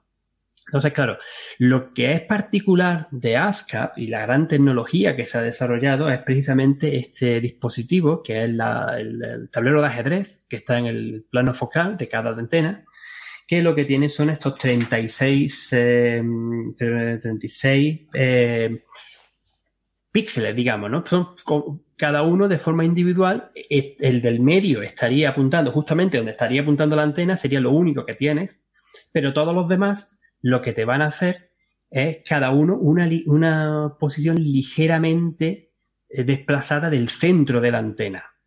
Y lo que se hace con ASCAP es el del centro se correlaciona con todos los del centro de los demás antenas. El que está a, la, a su derecha se correlacione con todos los que están a la derecha en cada una de las antenas. Y así los 36. Con eso y con un desarrollo de, reducción de datos bastante complejo que se ha tenido que desarrollar en expreso para este tipo de instrumentos, pues lo que consigue fue que los, 36 haces que tiene, eh, que, algunos, que se superponen un poquito unos con respecto a otros, te dan un campo de visión de 5 grados y medio por 5 grados y medio en el cielo. Cada uno de ellos de forma individual es del orden de poco, a ver cuánto, unos 40, 40 minutos, un poco más de, poco, poco más de medio grado. Y, y así es como se, se, construye con esta herramienta matemática y de, software después, de, computación, el, eh, la, los datos, las imágenes. Claro, esto es para, si estamos hablando en radio continuo, es simplemente un puntito para cuando estamos hablando en, conseguir un espectro que por lo menos tiene 2048, pues yo creo que tiene más porque el, ancho de banda de, de ASCAP creo que era en 8 MHz, o sea que son 8000 y pico, eh, puntitos, pues tienes que hacerlo 8000 veces para cada apuntado. Por eso este tipo de procesamiento de datos es tan demandante y por eso también es uno de los problemas que se han tenido y que se va a tener para ASCA, para el SKA, es que eh, los datos brutos quizás no se van a poder salvar. Porque son una barbaridad ingente. que no, no me acuerdo, pero eran, no sé, pico. Este, este, número me lo tenía que aprender después de, de memoria, pero eh, creo que era como todo el tráfico de Internet de Australia, claro, lo he escuchado aquí en Australia, todo el tráfico de Internet de Australia eh, es lo que tiene esto en una hora. O sea, todo el tráfico de Internet de Australia en un año es lo que tiene esto en una hora. Una cosa así, creo que era. De ese orden de magnitud. Puedo estar equivocándome un poco para arriba, un poco para abajo, pero de ese orden de magnitud. y claro, eh, ASCAP lleva en desarrollo desde, desde hace ya una década y ahora por fin pues está empezando ya a producir de sus primeros resultados científicos importantes. Ya hemos hablado de algunos de ellos, se han estado haciendo eh, algunas pruebas bastante detalladas de los cartografiados grandes en H1 en, la línea de 20 centímetros para estudiar el gas difuso de galaxias y también el gas de la Vía Láctea y también de, esto, ¿no? del radio continuo, de, de las imágenes propias en radio pero este, digamos que es uno de los primeros grandes resultados, ¿no? Aquí tenéis un mapa completo del 85% del cielo, donde en 10 días hemos descubierto 3 millones de galaxias. Muy impresionante. ¿Algún comentario? Yo, a mí esto a veces eh, creo que eh, sorprende o, a mucha gente le sorprende el hecho de que en radioastronomía se generen conjuntos de datos tan grandes, ¿no? Mucho más que el resto de la astrofísica. Y esto se habló mucho también cuando el tema del Event Horizon Telescope, la imagen del agujero negro de M87, el famoso donut, pues también lo mismo, ¿no? Que, tenían que llevarse los datos en discos duros de la Antártida porque no había forma de mandar eso por Internet. Y, y pues surgió la pregunta de por qué, qué tiene de especial la, la radioastronomía sobre eso y, tiene que ver con que, creo que lo he comentado además hace poco alguna vez, en, radio pasa una cosa muy interesante, que es que es la única, o sea, es donde podemos empezar con nuestros detectores a medir cómo varía el campo electromagnético. Podemos ver que sube, baja, sube, baja, sube, baja, a medida que eh, la, luz es una vibración del campo electromagnético y en radio podemos medir esa vibración, ¿no? O sea, cuando tú ves una imagen de un telescopio en el óptico, tú ves en cada píxel pues una intensidad y has estado integrando a lo mejor mm, cinco minutos para sacar ese punto de luz. Bueno, pero en radio tú puedes ir mirando durante esos cinco minutos como mil millones de veces por segundo, el campo eléctrico va subiendo, va bajando, va subiendo. Entonces tú tienes que almacenar en esa posición. Ahora sube, ahora sube un poquito más, ahora sube otro. Durante esos cinco minutos, mil millones de veces por segundo, cada puntito de eso, como sube y baja, ¿no? Y eso es todo ese volumen de datos tan grande. Que ese punto no lo he dado por no complicar más la cosa, ¿no? Que aquí estamos observando las dos, las dos polarizaciones a la vez. O sea, que los mapas se observan, se, tú puedes decir, vale, integro todo, fuera, me olvido de polarizaciones, tengo el mapa, que es lo que se ha hecho aquí, pero otras veces lo que interesa es decir, bueno, voy a sacar el mapa de una polarización, el mapa de otra polarización, y después ya me pongo a jugar con los parámetros de estoque y hago lo que quiero, quiero, quiero, quiero ver cómo está la polarización.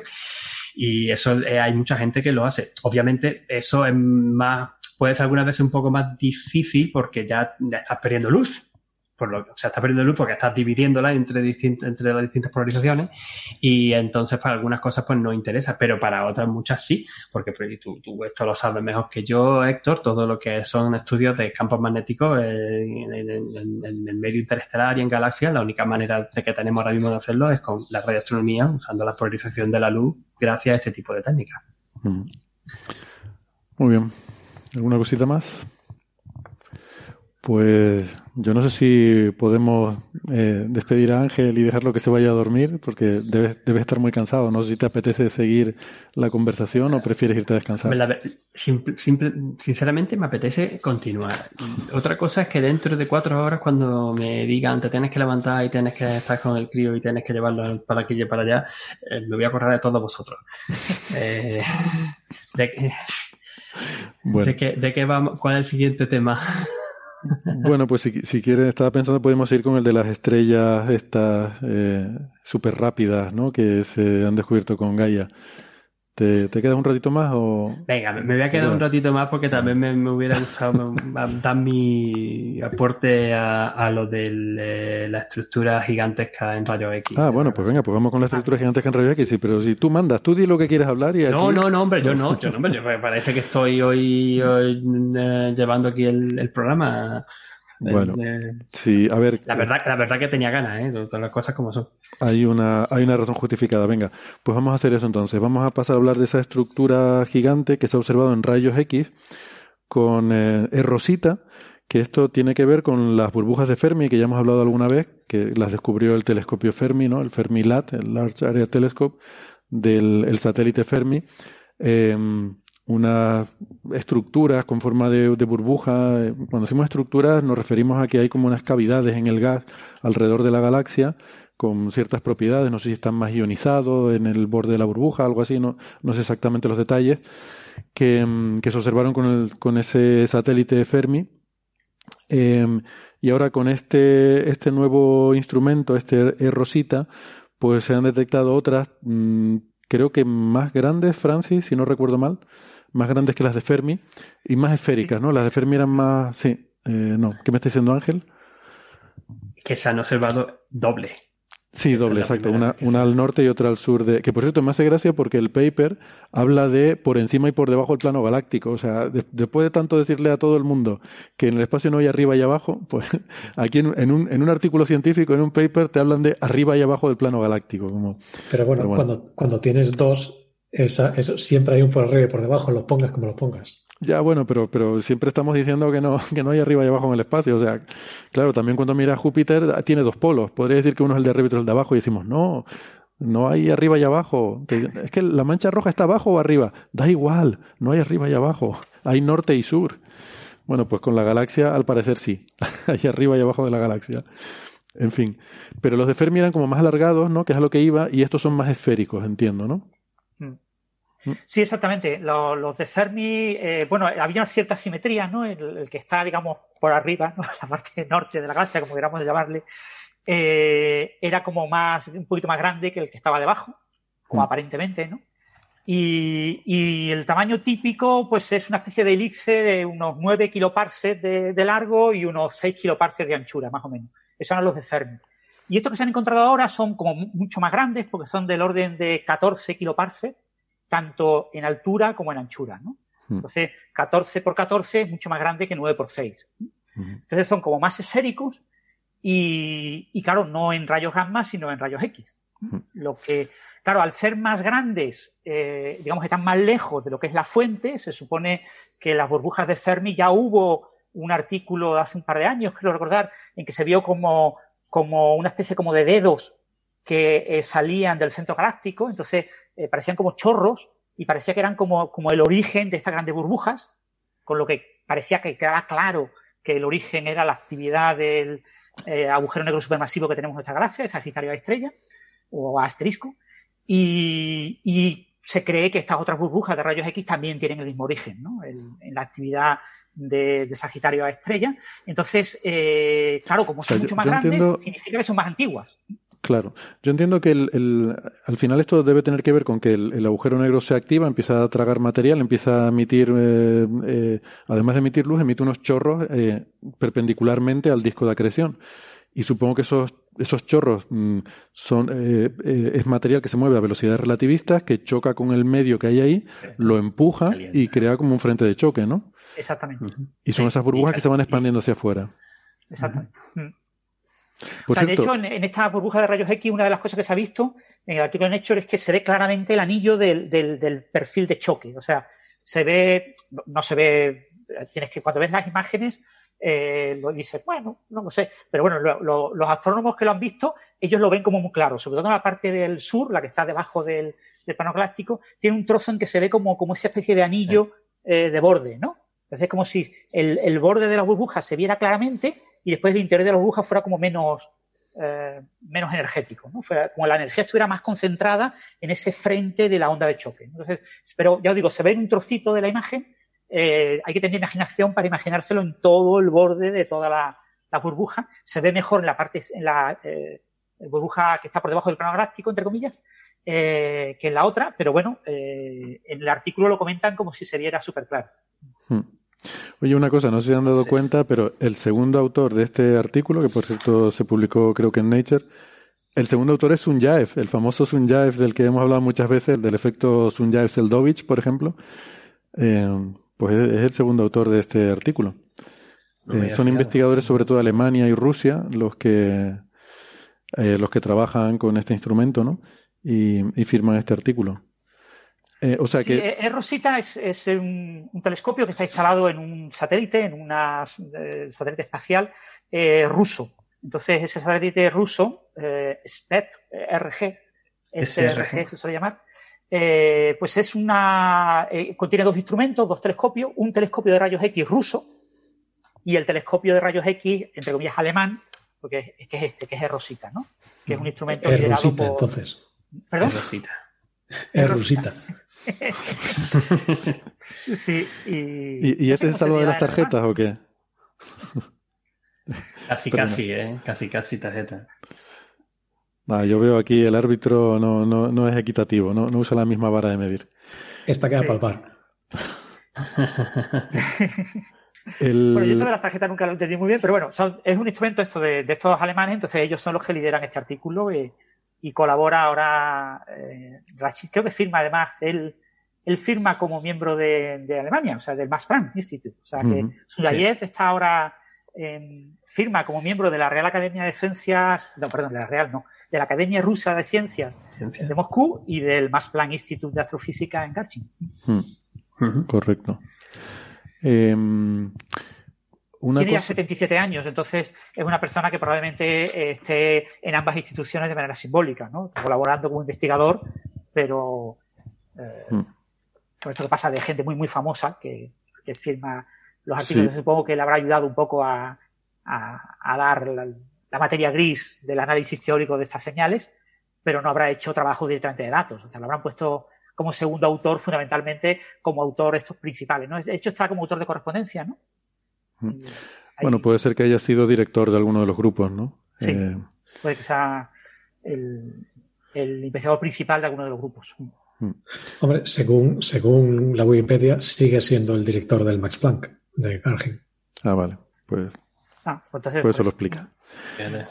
Eh, claro, estos puestos de director y tal, parece que uno no tiene obligación de jubilarse, ¿no? Que lo puedes seguir viendo, seguir haciendo prácticamente hasta que te echen o... Bueno, vamos a dejarlo así, hasta que te echen. Em, es que este, además de ver estas burbujas, este instrumento ha hecho también un, cartografiado de todo el cielo, igual que hablábamos antes del ASCAP. Eh, aquí seguramente saldrán muchas cosas también muy interesantes. Sí, sí.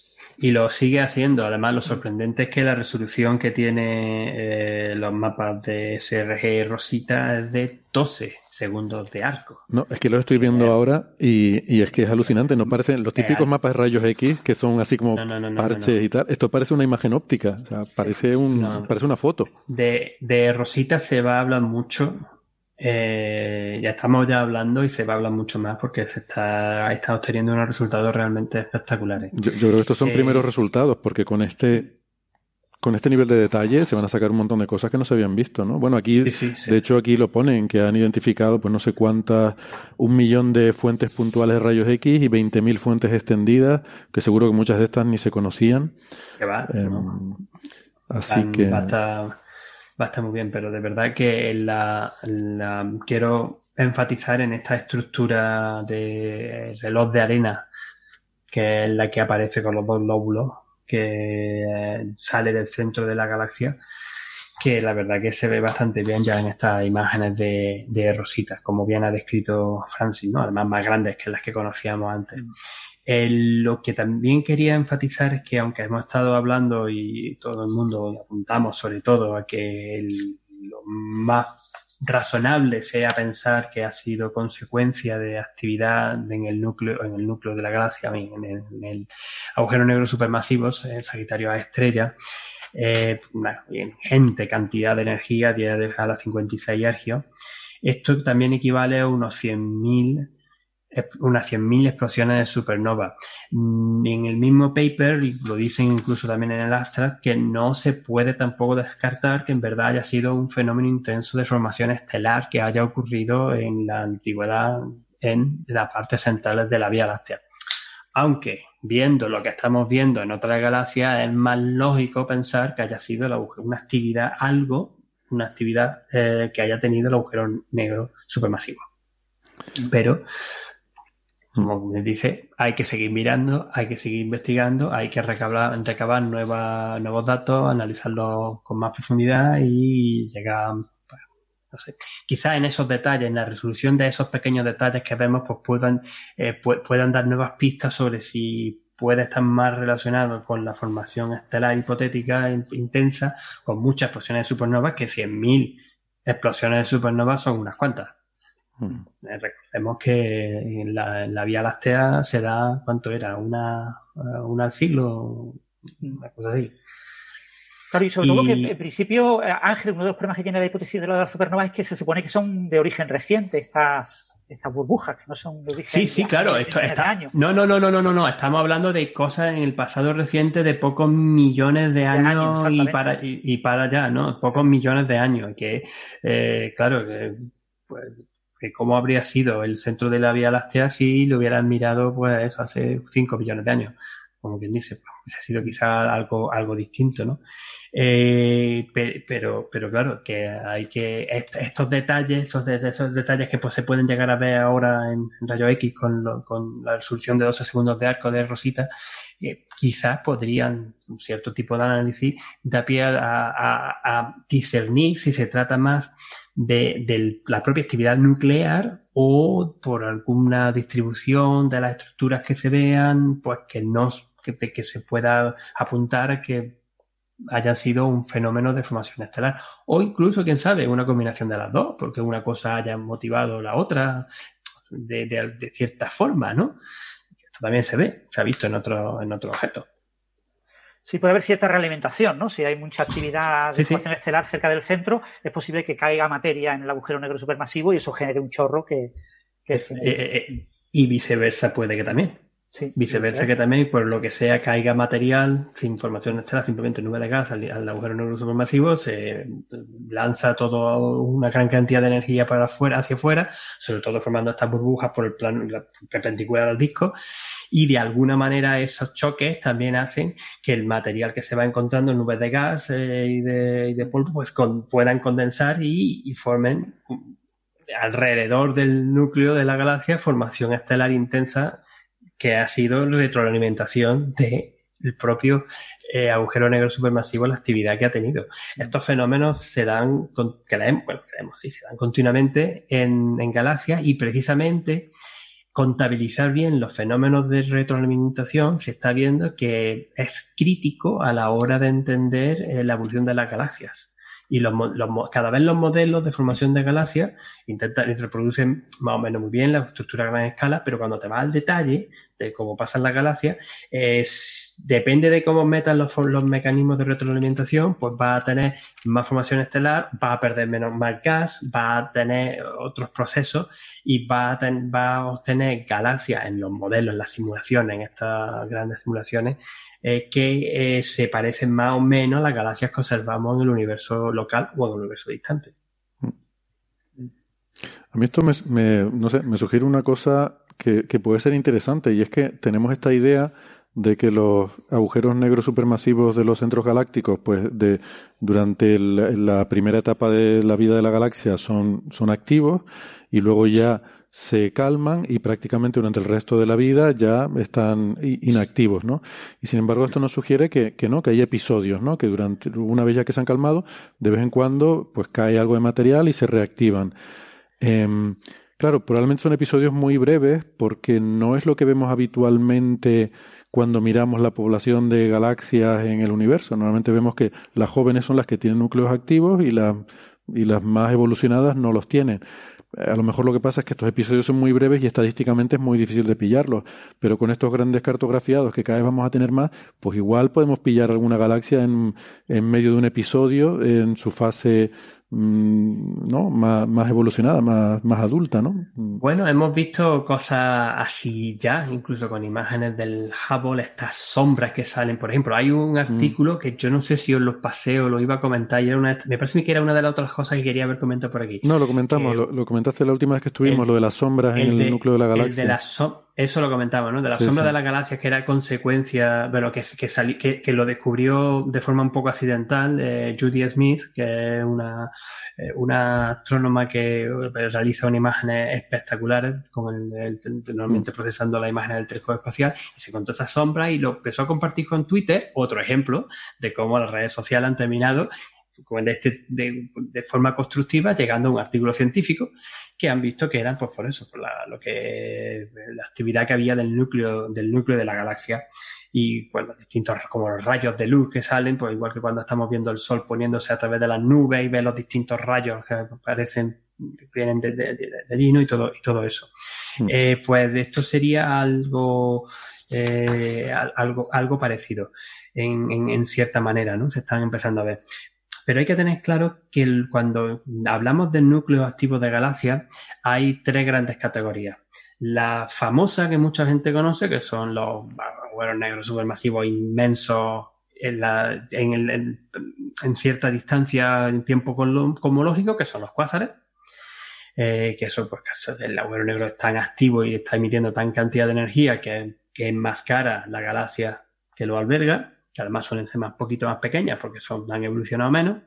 Y luego tenemos otros dos tipos de, galaxias con núcleo activo. Una, que son las famosas galaxias Seyfert, que son las que vemos, hay distintos tipos, pero son también de las que vemos que podrían, si se las pasan en las galaxias tipo espirales normales y corrientes de, vez en cuando, es probable que la Vía Láctea haya pasado por un fenómeno, por una fase de, de, de. Eh, es probable que pase en el futuro otra vez, y luego la tercera categoría serían las que llamamos como radiogalaxias, que lo que vemos son solamente la actividad en radio, lo que vemos son esos lóbulos tan gigantescos y esas colas tan grandes que salen del centro de las galaxias por la actividad que ha tenido y que todavía quizás está generando de alguna manera, pero que cuando los miramos en óptico, cuando las miramos en imágenes normales, en una imagen de un telescopio convencional, no vemos nada raro, no vemos que el centro esté emitiendo una gran cantidad de energía de, alguna manera, ¿no? Sobre todo se emite pues en rayos eh, en, rayo X, por supuesto, porque se calienta mucho el material, en rayo gamma también, y en radio continuo. Por eso también, conectándolo con el tema anterior, es tan importante estudiar la emisión en radio continuo que viene de la galaxia. Bien. Bueno, pues, pues nada. Quizás esto nos ha faltado comentar el tema de Rosita, ¿no? De que es un telescopio que se encuentra en el punto de la gran L2, entre Sol Tierra, que está eh, aprovechando la, órbita terrestre para cada seis meses hacer un mapa completo del cielo. ¿eh? Mm. Aprovecha estar ahí y que va a estar eh, tomando mapas cada seis meses durante unos cuatro años. Si es la, la misión estipulada, probablemente se prolongue algo más entonces se habla de que los grandes mapas con la resolución que ha comentado antes Ángel eh, se lograrán sobre el año 2026. ¿no? Tendremos unos mapas muy precisos de todo el cielo en rayos X. Eh, y, aquí también y se hará lo mismo que se está haciendo en ASCAP y que se está haciendo en otra. En el momento en el que tú haces este tipo de técnicas, en que se llamamos épocas, ¿no? que observa durante, pueden ser 10 días, como comentaba antes con el cartografiado rápido de, continuo de, de ASCAP, como ahora con el Rosita en este cartografiado que digamos se va todo el cielo en medio año. Bueno, medio año, medio año, medio año, durante 6, 7, pues son unas cuantas, unas cuantas épocas, son del orden de 15, 16 épocas quizás pueden llegar a sacar. Y eso puede servir también para estudiar si hay, encuentran variabilidad. Y no me extrañaría que apareciese alguna cosa que tiene una variabilidad, que hay algo que por lo que sea, pues se pilló en ese momento en concreto. Que eso es lo chulo, ¿no? De eso, eso es ese, este, en este campo de la eh, variabilidad temporal, que de verdad que estamos introduciéndonos ahora. sabíamos lo de la, habíamos hecho lo de la supernova, hemos encontrado ahora lo de las ráfagas rápidas de radio, son los pulsares, también es una cosa que varía de forma bastante evidente. Eh, pero para lo demás siempre hemos dicho, los cielos son inmutables, las vidas humanas básicamente no pasa nada, salvo los movimientos de los planetas, ¿vale? Las estrellas variables, todas esas cosas. Y, las estrellas variables y todo igual. Pero este tipo de, observaciones, pues, de, de, tipo de técnicas observacionales con este tipo de observar lo mismo una vez y otra vez y otra vez y otra vez durante mucho tiempo, nos, está abriendo este abanico de posibilidades para estudiar cosas que posiblemente que nos vamos a encontrar que no, ni esperábamos es el, time domain, ¿no? El futuro de, la astrofísica. El, time domain. Por eso comentabas antes eso, que Rosita pues nos va a dar mucho que hablar en los próximos años. Exactamente. Bueno, pues nosotros entonces lo dejamos aquí, nos vamos de Rosita, eh, dejamos a Ángel... Yo me voy de rositas a dormir. Te vas de rosita a dormir, además bien, porque es el color de la camiseta que llevas, te, vas de, rosita. Eh, buenas noches, Ángel. Que descanse. Otra, tarjeta, ¿eh? Sí, esta rosita ya empieza a hacer, ¿no? El color naranja, no rosita que mm, ahora que nos deja puedo comentar que parece mentira para ser astrónomo lo que lo que le cuesta madrugar, ¿eh? Uy, ¿está ahí todavía? No, bueno. Ángel, adiós, ya te puedes ir. Sí, no, sí, me voy ya, ya me voy, tranquilo. Nada, quería, quería despedirme tranquilamente, que ha sido un gustazo volver a estar con vosotros, a ver si puedo mm, unirme en los que hagamos las próximas las próximas semanas, si no caen ahora muy malas. espero que sí. Y que nada. Bueno, un abrazo. Un abrazo. Buenas noches. Hasta luego. Hasta luego. Que descanses. Bueno, seguimos adelante entonces con el tema que, mm, que, adelantaba yo antes, ¿no? Sobre esas estrellas que se han encontrado. Eh, hay un paper de, que se subió a un preprint que se subió al archive. Nada, al día siguiente del Data Release 3 de Gaia. O sea, fue sacar, publicar los datos y al día siguiente, pum, paper en el archive. Debía ser uno de esos shovel ready, además de un, un único autor, Tommaso Marchetti que debía tenerlo ya todo puesto, las conclusiones escritas y todo, y le faltaba meter los gráficos. Tendría ya el programita, ¿no? El gráfica.py, ¿no? Para meterle ahí los datos nuevos. Oye, una duda, pues yo, yo he, estado jugando con el Data Release 2. Eh, ¿El formato es totalmente portable? O sea, los scripts que tengo para bajarme datos del, y trabajar con datos del Data Release 2, ¿los puedo aplicar al 3? Sí, porque este debería ser porque este release no aporta datos nuevos, solo mejora, eh, por ejemplo, entre el release 1 y el 2 eh, aparecieron velocidades radiales, que es, por ejemplo, algo que antes no estaba. Ahora solo es un refinamiento de las posiciones. ¿Y habrá a lo mejor más estrellas medidas o no? Y hay más estrellas, pero la estructura de los datos no debería cambiar significativamente. Mm. Claro, eso ayuda también a este tipo de cosas. Tú ya lo tienes todo probado y todo. De hecho, este artículo realmente no necesita hacerlo con el Data Release 3, lo podía haber hecho con el 2 y a lo mejor em, tenía ya todo, todo preparado y lo había probado con el 2 y simplemente fue actualizarlo, ¿no? Sí, porque básicamente, eh, bueno, rebobinando un poco, el, creo que fue el día 3 de diciembre, se hizo público, eh, vamos a comprobar la fecha, sí, el 3, creo que fue del 2 a 3 de diciembre, se hizo público la tercera hornada de datos del satélite Gaia. Hornada de datos, me encanta. Siempre he tenido el problema de cómo traducir el data release, ¿no? Pero hornada de datos mm, eh, mola, está bien. Queda mejor que publicación, porque publicación parece que has hecho un paper, pero. Claro. Mm. Entonces, el, eh, cómo Gaia funciona, Gaia, el principal producto de Gaia son posiciones muy precisas de las estrellas y cómo estas posiciones cambian con el tiempo. Ah, eh, a medida que la Tierra se mueve en su órbita alrededor del Sol, la posición aparente de las estrellas con respecto al fondo cambia. Además, las estrellas tienen un movimiento, lo que se llama el movimiento propio, y es que las estrellas se están moviendo, aunque en, los tiempos de en los tiempos en los que mide Gaia este movimiento es minúsculo, Gaia es suficientemente preciso como para detectarlo. Pero movimiento propio es la componente eh, del movimiento en el cielo. Transversal. Transversal a nuestra visión. Transversal. Mm. Mm. También tiene otro instrumento que mide la velocidad a lo largo de la línea de visión que te daría la componente longitudinal. Entonces, viendo lo que se acerca o aleja de ti y si se mueve eh, y, la, componente perpendicular, que es la componente transversal, puedes recuperar el movimiento en, tres dimensiones de, de, las estrellas, que es uno de los mayores intereses de Gaia.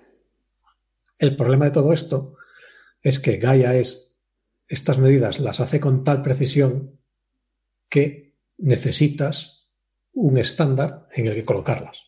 Entonces, para, como lo, básicamente lo que tú, tú estás midiendo es el desplazamiento aparente de estrellas, necesitas algunos objetos que no se desplacen para poder, para poder, digamos, asentar estos movimientos que tú mides, porque en principio podría ser tú el que te está moviendo, por ejemplo.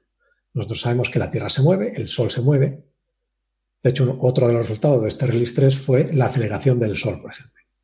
Entonces, para descontaminar estos efectos del movimiento de las estrellas, necesitas objetos que no se muevan. Y esto, lo que son, son cuásares que están tan lejanos que su movimiento es indetectable. Entonces puedes asumir que estos están quietos y después, a partir de ahí, eh, armas tu, estructura de medidas. El problema es que tú no sabes dónde están estos cuásares antes de, antes de empezar a tomar datos. O sabes dónde están unos pocos, que eran los que se conocían, pero hay muchos más. Entonces, Gaia tiene este, esta estructura de liberar hornadas de datos porque tú empiezas a tomar datos, entonces entre esos datos tú pescas tus cuásares, entonces cuando tienes suficientes cuásares dices, ah, pues todos estos los pongo a cero.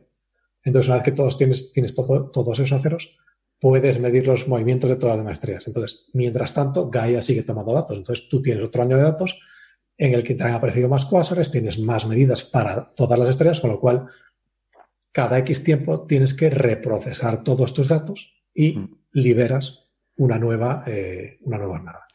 Carlos, y supongo que también tú ahí tienes mezcladas las velocidades propias de las estrellas, pero también, eh, bueno, tú lo dijiste antes, la órbita de la Tierra alrededor del Sol, el movimiento del Sol, etcétera. Entonces, pero pensando en la órbita de la Tierra, que es el movimiento más obvio y de hecho es el que se usa para determinar la paralaje, ¿no?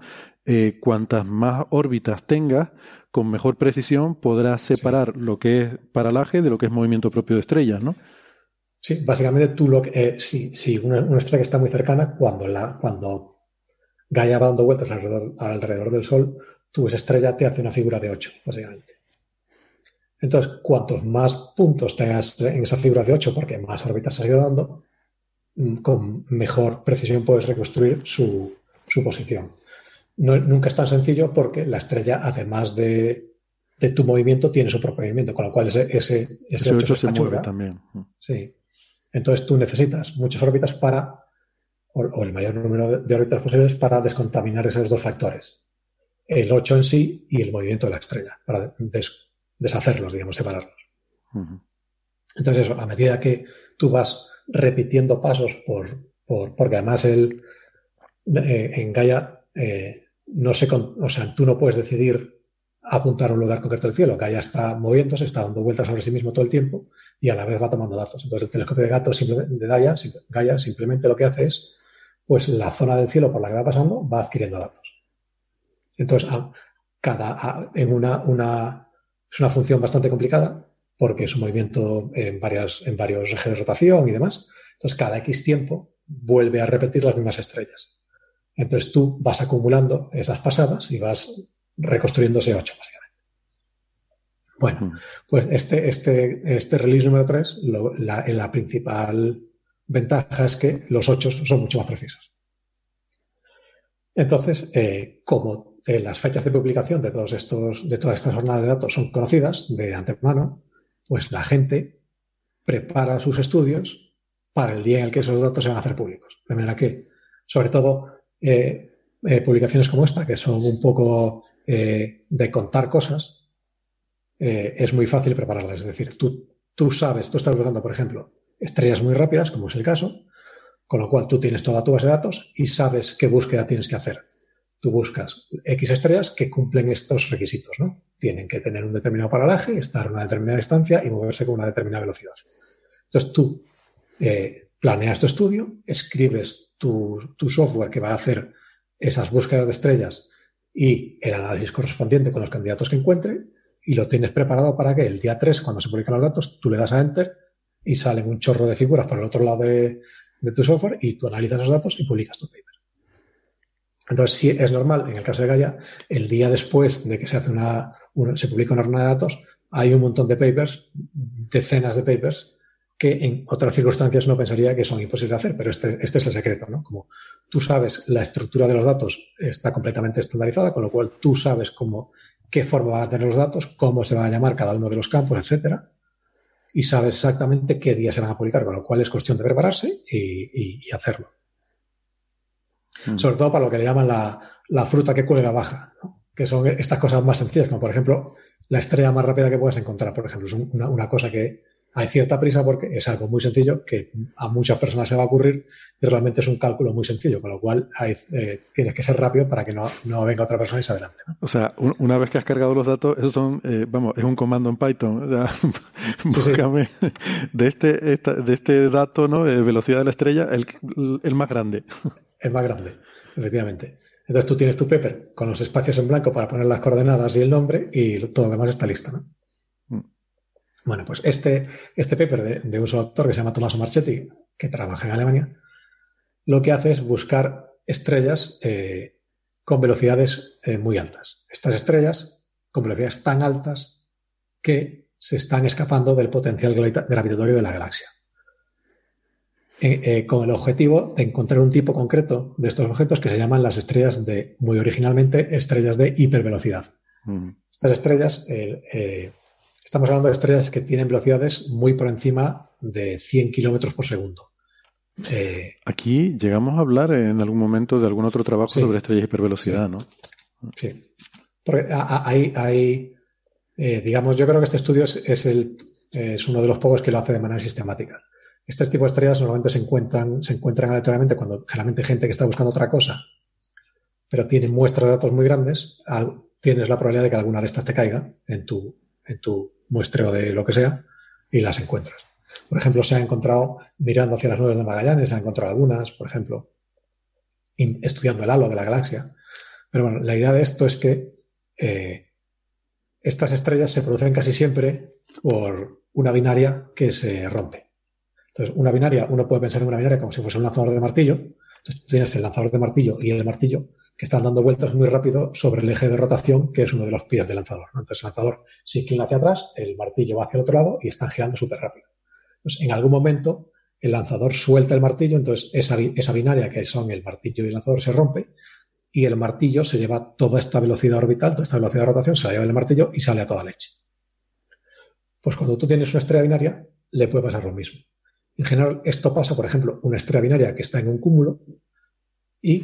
Eh, perdona, perdona, un momento. Esta, analogía del martillo, a ver, choca un poco, eh, creo que lo hemos comentado alguna vez, eh, con el, tema de, de, conservación del momento, ¿no? O sea, si tienes una binaria y una de ellas, por ejemplo, explota como supernova, eso no implica que la otra de repente quede libre, porque el material que formaba la estrella sigue, eh, sigue estando ahí. El centro de masa sigue, sigue conservándose, ¿no? Salvo que de alguna forma la explosión sea asimétrica, que también puede, que también puede ocurrir, o que la, la propia energía de la explosión eh, le, le, dé un impulso también a la otra estrella, ¿no? O sea, tiene que haber ahí algún tipo de. El material está ahí, pero la, la, eh, la, la atracción gravitatoria que, que siente la estrella es menor, porque parte del material eh, o sea, en el caso de una supernova, por ejemplo, en el caso de, interacciones con otros cuerpos, simplemente es que eh, básicamente tú tienes una tercera estrella que te roba una de las dos estrellas y rompe el, cambia el potencial gravitatorio que, esta estrella que va a ser expulsada siente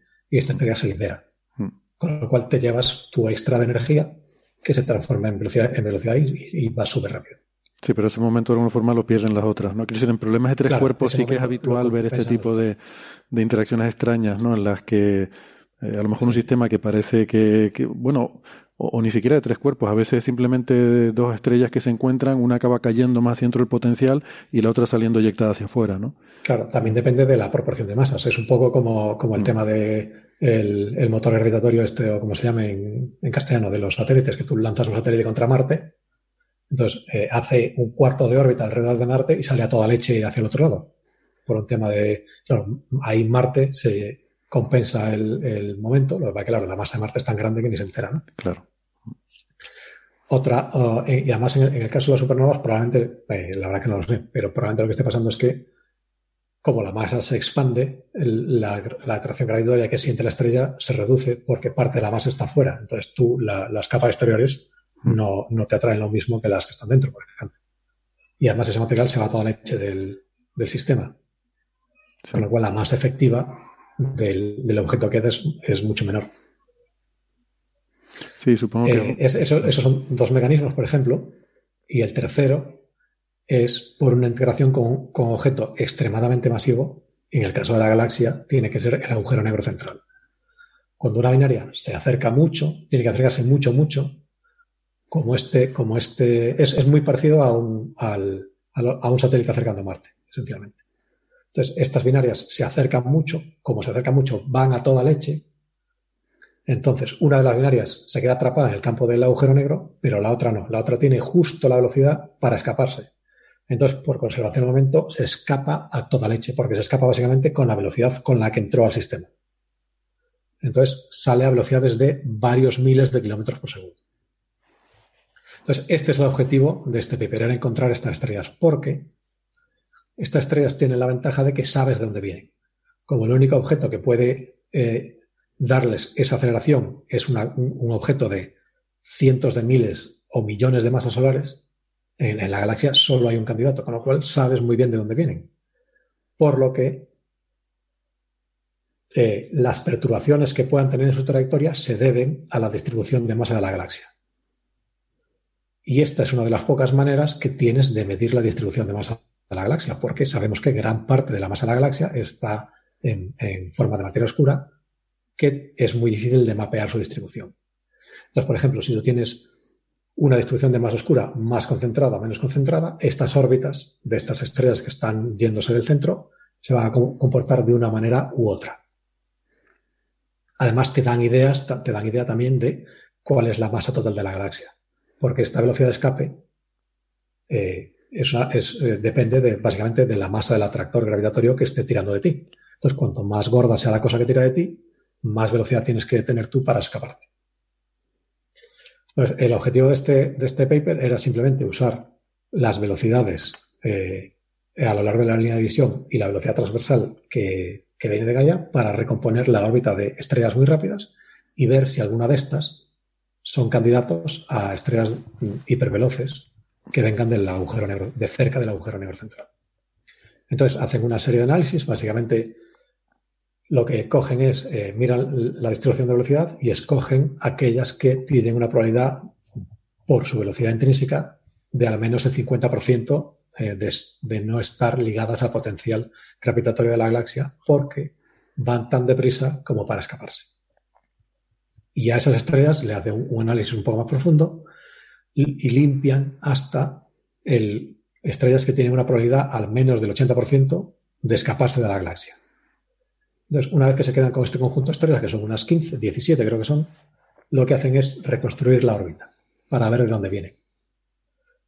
Y eh, concluyen que de estas 17, 7 eh, son consistentes con venir de una región de formación estelar, con lo que probablemente sean el producto de una binaria eh, que ha perdido una de las componentes, probablemente por una supernova, y las otras 10 son compatibles con tener un origen extragaláctico, que sean estrellas probablemente que vengan de galaxias que o bien están pasando cerca de la Vía Láctea, como pueden ser las nueve Magallanes, o bien que hayan sido ingeridas por la Vía Láctea, como puede ser este, creo que es Sagitario, o una de las candidatas, por ejemplo, a, a galaxia canibalizada por la Vía Láctea. Pero que a cambio no han encontrado ninguna que sea un candidato sólido a ser una estrella de hipervelocidad, porque casi todas sus estrellas tienen velocidades que están en torno a los 300, 400 kilómetros por segundo, que es un poco la es un poco demasiado poco para ser una estrella de hipervelocidad. Y, bueno, ha ayudado por el hecho de que cuando tú reconstruyes sus órbitas, ninguna parece venir del centro de la galaxia, con, con una probabilidad razonable. Claro, es que 300 kilómetros por segundo es una velocidad que es del orden de la velocidad orbital, por ejemplo, del Sol.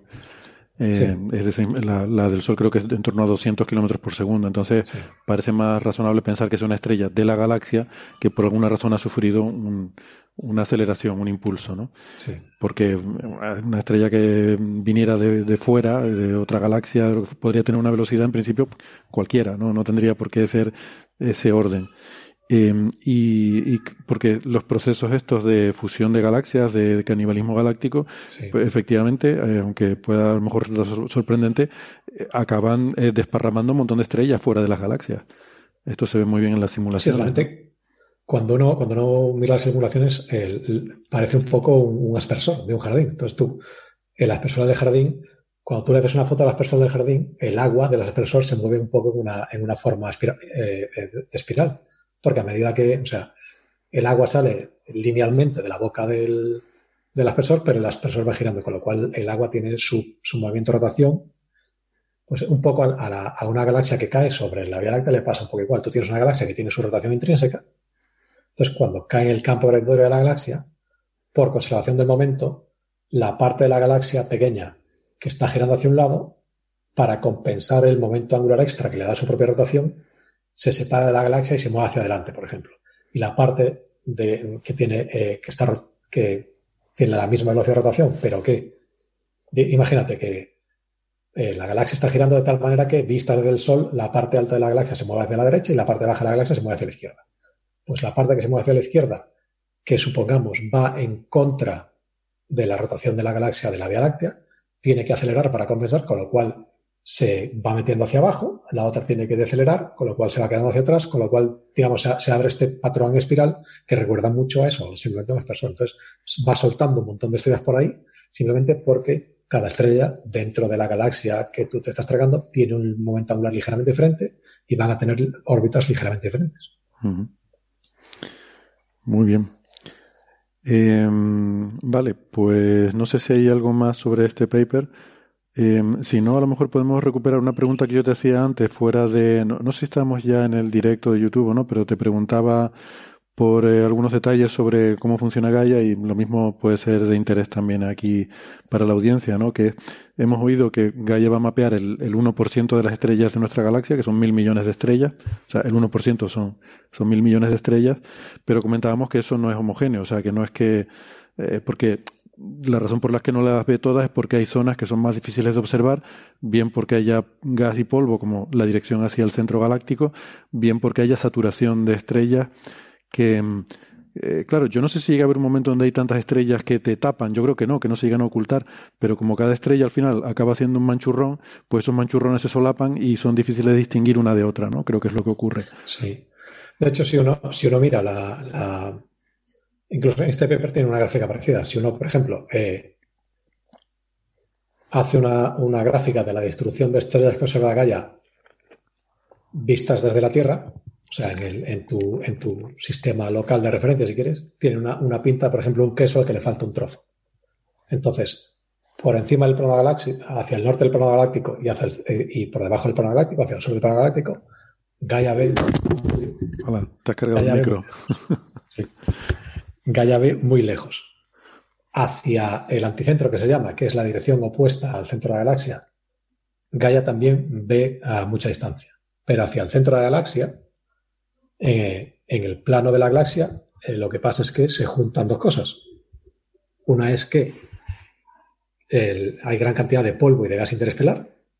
Entonces, Gaia, como es un satélite que trabaja en el óptico, eh, es lo mismo que pasa cuando el Sol se pone. Entonces, cuando el sol está en el, eh, a mediodía, eh, parece mucho más amarillo que cuando está en la puesta de sol, simplemente porque en la puesta de sol tiene que atravesar una, capa de atmósfera mayor, porque está muy cerca del horizonte, hay más polvo en la atmósfera y este polvo preferentemente dispersa la luz azul, con lo cual lo que te queda tiene un aspecto más rojo. Pues a las estrellas en la galaxia les pasa lo mismo. Cuando la luz de las estrellas tiene que, tiene que atravesar polvo y gas interestelar, este polvo y este gas preferentemente afecta a la, luz azul, a longitudes de onda cortas. Con lo cual las cosas, a, medida que tienen que atravesar más y más polvo, se van volviendo más y más rojas hasta que Gaia deja de verlas, porque son demasiado rojas. Entonces, en la zona del plano galáctico, que es donde más se concentra este gas y este polvo, Gaia deja de ver estrellas a partir de cierta distancia. A mayores, hay partes del cielo en, los que, en las que la densidad estelar es tan grande que Gaia tiene problemas para separar estrellas. La manera en, que, cómo Gaia funciona, Gaia tiene un montón de detectores. Gaia tiene un plano focal que es, digamos, el plano, eh, la, zona del telescopio en el que se forman las imágenes de lo que el telescopio está viendo. Es muy grande y tiene mm, eh, detectores de millones de píxeles. Pero claro, o sea, estos, detectores de millones de píxeles generarían gigabytes de datos, que, eh, como sabe cualquiera que se ha intentado bajar a Internet, no es fácil que a ti te lleguen. Mucho peor cuando es una cosa que está en el espacio. De manera que estos datos no se pueden, no, se pueden transmitir a la Tierra. Entonces, lo que Gaia hace es, en torno a cada estrella que detecta en estos millones de píxeles, hace, corta una ventanita muy pequeña y solo transmite esa ventanita. Esa ventanita se analiza y esa ventanita es lo que, se va, lo que va a llegar a la Tierra con lo cual la cantidad de datos que tú tienes que transmitir es mucho más pequeña.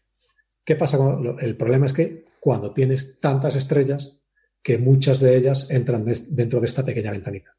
Entonces Gaia tiene el problema de que le cuesta mucho distinguir unas de otras y por lo tanto la, cantidad, la calidad de datos es, datos es mucho peor. Con lo cual en sitios donde la densidad estelar es muy alta, como por ejemplo en cúmulos globulares, y también hacia el centro de la galaxia hay, hay zonas donde la densidad estelar es tan alta que Gaia empieza a perder precisión. Entonces, si uno mira la distancia máxima a la que Gaia te da datos con cierta precisión que a ti te interesa, pues básicamente eh, eh, hacia, hacia, es una esfera hacia eh, el anticentro, hacia el lado contrario al centro de la galaxia, hacia, digamos, si, si, si, llamamos al centro de la galaxia el norte, pues hacia el sur, el sur, el este y el oeste tú ves a mucha distancia, pero a medida que te vas acercando al norte, digamos, es como si hubiese niebla. La, zona que tú ves es cada vez más, más, más cercana a ti. Aún así, creo que eh, en las zonas peores, creo que se, alcanzan distancias de un par de kiloparsecs para estrellas de la secuencia principal, que está muy bien. Y, aún así, en esas zonas es eh, mucho mejor que cualquier otra cosa que tengamos. Claro. Pero, por ejemplo, el, el, a ver, el anticentro opuesto no lo podemos ver. O sea, estrellas al otro lado del centro galáctico y de, y de esa zona ahí no podemos ver, ¿no? Entonces hay como una sombra en el mapa que nos da Gaia, ¿verdad? Hay una parte de la galaxia que no podemos ver, eso es curioso. Pero bueno, eso, eso el, problema del anticentro no es un problema de Gaia, o sea, nada puede ver el, otro lado de la galaxia porque hay tantas cosas en medio que... Hay un lado oculto de la galaxia, eso no está suficientemente explotado y no, no hemos mandado una sonda para ver el lado oculto de la galaxia. Y se va a tardar. Y se va a tardar bastante, eh, probablemente. Em, y yendo por puede que ahí estén los habitantes de la galaxia, los otros habitantes. A ver, hemos resuelto la paradoja de Fermi. Hacia ojo, hacia ojo hay un 50% de probabilidades. sí. Em, pues fíjate tú, de qué forma más tonta hemos resuelto la paradoja de Fermi. Em, oye, el, y en la dirección al anticentro, podemos ver hasta el borde de la galaxia, digamos, estrellas de tipo solar, eh, estrellas más débiles, enanas rojas, se podrían ver. Yo tendría, tendría que echar, bueno, hay, varias cosas ahí. Primero que dónde termina la galaxia tampoco está totalmente claro. o sea, es, un tema de cierta... Eh, sí, es como lo que tú decías de las canciones de los 80, ¿no? Que acaban así bajando el volumen. Va decayendo, pero ¿dónde Y no sabes dónde acaba. Entonces, eh, se supone que es posible que haya estrellas hasta 20 kiloparsecs, con lo cual es posible que estrellas como, como, como el Sol sean demasiado débiles. Eh, aún así, eh, otro, otro, tipo de estrellas que se llaman las estrellas de la rama asintótica de gigantes, que son mucho más brillantes y son muy abundantes en el halo, sí las vas a ver. Bien. Vale. Bueno, ¿algo más sobre este artículo? Mm, yo creo que no.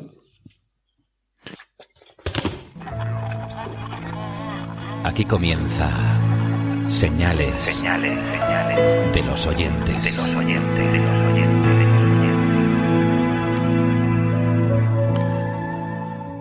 Bueno, vamos con las preguntas entonces, a ver qué hay por el chat. Decías que tenías una de Cristina que habías ah, visto, Francis. Cristina Hernández García nos pregunta, ¿podrían explicar la teoría unificada de los agujeros negros supermasivos centrales de galaxias? Eh, quasars, blazars, ah. etcétera. ¿Cómo se clasifican? Hmm. Esto, eh, eh, tengo, una idea, tengo, una idea, relativamente... yo puedo explicarlo con las manos. Bueno, para YouTube vale. Entonces, básicamente, eh, eh, este, esta clasificación de galaxias, Seifer, AGN y todas estas cosas, básicamente se basa en el brillo y del agujero negro central. Bueno, realmente no del agujero negro, sino de su disco de acreción. Entonces. Lo pasa, eh, quizás convendría, convendría decir que, esto fue una clasificación que se hizo antes de saber lo que eran estos objetos, antes de saber que había un agujero negro y tal, sino que se veían estas galaxias que, que tenían estos brillos tan extraños, pero no se sabía por qué. Entonces, en función de su brillo y de eh, el espectro, o sea, principalmente eh, la anchura de las líneas de emisión de su espectro, que te da una idea de la dispersión de velocidad, eh, se clasificaron este tipo de galaxias. Entonces, como digamos, uno puede imaginarse cuando, cuando hace el espectro de, de, un, de, de, un cuerpo, de lo que sea una estrella, por ejemplo, y de un átomo, un átomo en concreto de esa estrella, y dices, bueno, yo tengo aquí mi línea de hidrógeno, si todo fuese, si la estrella está completamente quieta y todo el hidrógeno está a la misma temperatura, esa, línea sería terriblemente estrecha. Pero como la estrella está girando, por ejemplo, la parte, que, la parte de la estrella que gira hacia mí y la parte que se aleja de mí tienen velocidades ligeramente diferentes, con lo cual, por porque se produce corrimiento al rojo o al azul, dependiendo de, de lado, esa línea se ensancha. Pues a las líneas que vienen de estos discos de acreción también le pasa lo mismo. Entonces, dependiendo de, lo, de la velocidad que tenga el disco de acreción, se va a ensanchar menos o más. Entonces hicieron esta, clasificación entre, entre eh, Cypher, AGNs y demás. Entonces, eh, e-, emergió en determinado momento, creo que de los 80, emergió lo que se llama el modelo unificado, que lo que dicen es que todos estos objetos son el mismo tipo de objeto, que es un, un, un agujero negro supermasivo con un disco de acreción alrededor. Lo único que cambia es el ángulo con el que tú estás viendo el disco. Entonces, tú tienes tu agujero negro, que tiene un disco de acreción muy plano alrededor, y después tiene un disco de material mucho más ancho, que digamos es el que alimenta este, este disco de acreción. Entonces, si tú ves eh, eh, de cara el agujero negro, lo que estás viendo es a lo largo del, digamos, eh, del, del, eje de giro de este disco de acreción, con lo cual todas estas eyecciones de material, como por ejemplo la que estábamos hablando antes, estas, estas burbujas de Fermi, a ti te vendrían de cara. Con lo cual ves un aspecto de este agujero negro supermasivo que es muy diferente a lo que pasa si tú ves este, este mismo agujero negro de lado. En el momento en el que principalmente estás viendo la parte externa de este disco de creación, que es mucho más eh, ancha, mucho más opaca y tiene una, un perfil eh, de brillo y un espectro muy diferente a mayores. Otra cosa que se sabe es que eh, el material que hay en este disco de acreción externo mm, tiene una componente relativamente uniforme, pero además tiene cosas, eh, eh, grumos mucho más densos. Con lo cual, estos grumos se están moviendo, con lo cual, dependiendo de si te cuadra alguno de estos grumos pasar por delante de tu línea de visión, la opacidad es mucho mayor, con lo cual lo que tú ves de lo que hay detrás es mucho menor, por ejemplo. Entonces se da este cambio de, brillo. Pero básicamente yo creo que esa es la idea, la idea general del modelo unificado. Sí. Eh, no, es muy impresionante que objetos que se habían observado, eh, que eran muy misteriosos, de repente explicarlos como que simplemente es lo mismo, pero viéndolo desde diferente eh, punto de vista, ¿no? Esto no fue Linden Bell, uno de los que de los pioneros de que falleció hace poco, ¿no? Estuvimos hablando de él. Sí, falleció el año pasado, pero el año, el año pasado, hace dos años falleció, sí. Puede que el año pasado. Y mm, por cierto, Andrés Asensio y, Cristina han trabajado bastante en esto de, eh, estudiar este tipo de, objetos, ¿no? Con, utilizando esa magia bayesiana que, tanto le gusta a Andrés. Francis, hay una pregunta de Quantín, pero te tengo que dar un poco de, de contexto. La pregunta es, estimado Francis, ¿se puede decir que el choque de los cúmulos de galaxias confirman la existencia de la materia oscura, caliente o fría? Em, esto viene de una, eh, una, discusión en el club de fans en Facebook en la que Quantín ponía un, vídeo tuyo con una entrevista en la que, bueno, no recuerdo si era una entrevista o estabas hablando, no, no lo sé, era un, era un vídeo en el que hablabas del cúmulo de bala eh, y, y, el, eh, en fin, todo o sea, cómo se ha usado el cúmulo de bala como una de las evidencias de existencia de materia oscura, ¿no? al verse cómo las galaxias cruzan, pero el, gas queda atrapado en medio, las estrellas pasan a través, y sin embargo la mayor parte de la masa, pues se ve que también pasa a través eh, en lugar de estar eh, en medio. ¿no? Entonces, em, en ese vídeo tú decías que, bueno, porque eh, Quantín por un poco la historia, él no, no le gustan estas explicaciones de materia oscura y de energía oscura y de la cosmología actual y estas cosas. Eh, y de hecho, bueno, tiene algunos reparos también con el método científico de cómo, cómo se usa. Pero bueno, en ese vídeo hay una frase en la que tú dices que, bueno, el choque de galaxias y matiza, o el aparente choque de galaxias en este cúmulo, pues eh, bueno, eh, se ha usado como una de las evidencias en materia oscura y tal. Entonces él dice que, puesto que tú dices el aparente choque de galaxias, que eso quiere decir que a lo mejor no están chocando las galaxias y que eh, hay dudas sobre que eso sea una evidencia de materia oscura. Entonces, esa es un poco la, pregunta en su contexto.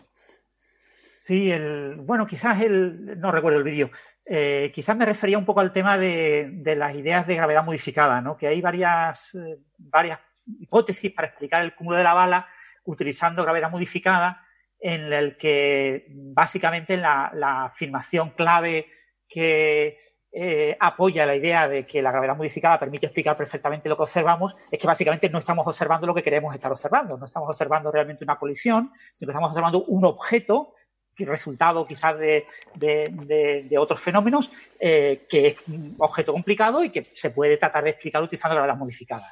Porque ah, mucha gente. Típico, sí. El típico, los datos están mal. Claro, la interpretación que todo el mundo le da a los datos está completamente mal porque la gente eh, está sesgada por ver, querer ver materia oscura. La gente quiere ver materia oscura sí o sí, entonces la gente busca interpretar este objeto como una colisión galáctica con el gas claramente diferenciado del resto. ¿no? Y, entonces se, ve eh, eh, que esa interpretación pues apoya mucho la idea de que la materia oscura en la colisión se mueve de manera diferente como se mueve el gas. Entonces, la gente que propone que es el gas el que está produciendo eh, por una modificación de la gravedad, eh, la aparente, eh, el aparente exceso de materia en las regiones donde no hay gas, es porque en realidad eso no es un choque de galaxias, sino es otra cosa. Entonces, quizás yo me refería un poco a eso, ¿no? Pero yo digo, esto es una cosa que defiende muy poquita gente, los defensores acérrimos de Mond y de, y de sus variantes son los que defienden este tipo de ideas, y claro, es un porcentaje muy pequeño de la comunidad. Entonces, lo que hay otros eh, choques de, galaxias, otros cúmulos parecidos al cúmulo de la bala, pero no son tan claros. Entonces en ellos es más fácil eh, meter eh, las ideas de tipo Mond.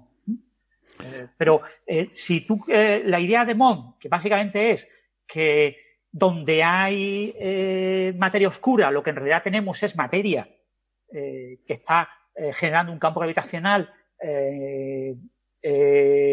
que no corresponde a la predicción de la gravitación de, Newton, eh, fundamentalmente porque esa materia se está moviendo muy lentamente. Entonces, se está acelerando a, aceleraciones tan pequeñas que aparece pues una especie como de eh, aceleración promedio, una aceleración constante, eh, que es la que en apariencia genera ese campo gravitacional aproximadamente constante, que es lo que llamamos pues el halo galáctico debido a la materia oscura. Entonces, eh, en, realidad, donde creemos que no hay gas, en realidad sí hay gas. Entonces, para que eso sea así, pues tienes que interpretar este objeto no como la colisión de dos galaxias cuyos núcleos están claramente separados, sino como un objeto diferente y, bueno, hay gente que lo interpreta así. Eh, una de las personas, por ejemplo, que defiende mucho eso es Sabine, Sabine Hosenfelder, eh, vi la de, la de Bar Reaction, el blog, que ella es una de las grandes defensoras de que, cuidadito, cuidadito, que el cúmulo de la bala no demuestra nada. Mm. Pero claro, estamos hablando de tres o cuatro personas, muchos de ellos que no son astrofísicos profesionales, ni se pueden calificar, entre comillas, como expertos en materia oscura. Son personas que les gusta eh, presumir o, asumir que eh, la materia oscura, como no la hemos encontrado, no encontrar algo significa que no existe. Eh, hay que decir que realmente la, discusión de la materia oscura se, se, ha centrado mucho, o sea, este era un debate legítimo, yo suelo decir que esto era un debate legítimo en los años 80. Eh, entonces, pues, poder discutir estas cosas, ¿no? Simón, si no sé qué, pero hoy en día, bueno, es como discutir la evolución de las especies o estas cosas, ¿no? O sea, tú puedes ver fósiles y pensar que esos fósiles no son animales que vivieron ahí, que eran fosilizados, sino que, pues, que un proceso en la roca mm, fabrica cosas que se parecen mucho a animales, o que, o que, no sé, o que un creador los puso ahí adrede para engañarnos. Entonces, hombre, sí, siempre puedes forzar mucho la explicación, ¿no? Pero eh, esto del, fíjate cómo será esto del Mond, que la persona que, que, inventó la, la, teoría Mond como tal, eh, que es Milgrom, eh, Mordecai Milgrom, pues, o Mordecai creo que se pronuncia, él ya dice que algo de materia oscura debe haber, pero, pero no tanta. ¿Por qué? Porque es cierto que para explicar la rotación de las galaxias tú lo puedes hacer con una teoría tipo Mond. Y durante mucho tiempo eso era lo que había. Quiero decir, la, evidencia de materia oscura durante mucho tiempo fue la rotación de las galaxias, con Vera Rubin y toda esta gente, ¿no? Pero, y remontándonos hasta Zwicky. Pero más recientemente, sobre todo con la cosmología de precisión, hay muchas más evidencias. Eh, desde que tenemos lente, observaciones de lente gravitacional, desde que tenemos observaciones del fondo de microondas, hay muchas otras evidencias muy fuertes, no solo de que existe materia oscura, sino que además, curiosamente, todas coinciden en que el porcentaje es 80-20, materia oscura, materia ordinaria, ¿no? Entonces, claro, explicar todo eso, de las galaxias para arriba, Mond no puede explicarlo. Eh, la formación de estructuras en el universo tampoco se ha podido explicar eh, sin materia oscura. Entonces, claro, Milgrom dice que, bueno, que por encima de, para explicar los cúmulos de galaxias, el cúmulo de bala, la cosmología, etcétera, sí que, sí que hay, hay algo de materia oscura, pero no en las galaxias, ¿no? O sea, como que, em, como hay MOND y materia oscura, las dos cosas, ¿no? ese es un poco el nivel al que está ahora mismo la discusión de los que quieren defender estas cosas. Eh, pero, pero bueno, eh, al final, claro, eh, es lo que dice Francis, mientras no se detecte en un colisionador o en un experimento de detección directa o en un no sé qué, pues siempre va, a estar abierta un poco esa, esa duda, ¿no? Pero bueno, eh, no sé. Sí, aquí sobre todo eso, hay que recordar eso de que la, la ausencia de evidencia no es evidencia de la ausencia, salvo en casos muy excepcionales, ¿no? Eh, entonces, mm, que no observemos la materia oscura donde la estamos buscando, lo único que significa es que quizás la estamos buscando donde no está. Claro. Eh, eh, porque, eh, por fortuna o por desgracia, la materia oscura puede ser casi cualquier cosa. Tenemos como 40 órdenes de magnitud para lo que puede ser la materia oscura. Entonces, tenemos demasiado mm, lugar donde buscarla y estamos buscando solamente en ciertos lugares. Pero bueno, por fortuna, en los lugares donde más fácil es buscar la materia oscura, todavía no hemos llegado al límite en el que tengamos dificultades para buscarla. O sea, la, eh, no haber encontrado la materia oscura en la escala de interacciones eh, débiles, lo que se llaman las WIN, las partículas masivas que interaccionan débilmente o en la escala débil, lo que no significa necesariamente que interaccionen con la interacción débil, sino que interaccionan con otra interacción que tiene una escala similar eh, a la débil, eso lo acabaremos de explorar en esta década. O sea que sobre el año 2035, si no hemos encontrado las WIN, ya podemos decir probablemente las WIN no existen. Pero toda la gente que está diciendo ahora mismo, cuando todavía tenemos un hueco de casi tres órdenes de magnitud en, interacción, en coeficiente de interacción, en sección eficaz, donde tenemos un hueco que es la escala de baja masa alrededor de un gigaelectronvoltio, prácticamente cinco o seis eh, órdenes de magnitud sin explorar, todavía nos queda hueco, ¿eh? Todavía nos queda mucho hueco y, donde realmente se esperaban las WIN eh, a principios de los 90, pues no es donde esperamos la WIN eh, a finales de la década, o sea, a principios de la década de los 2020.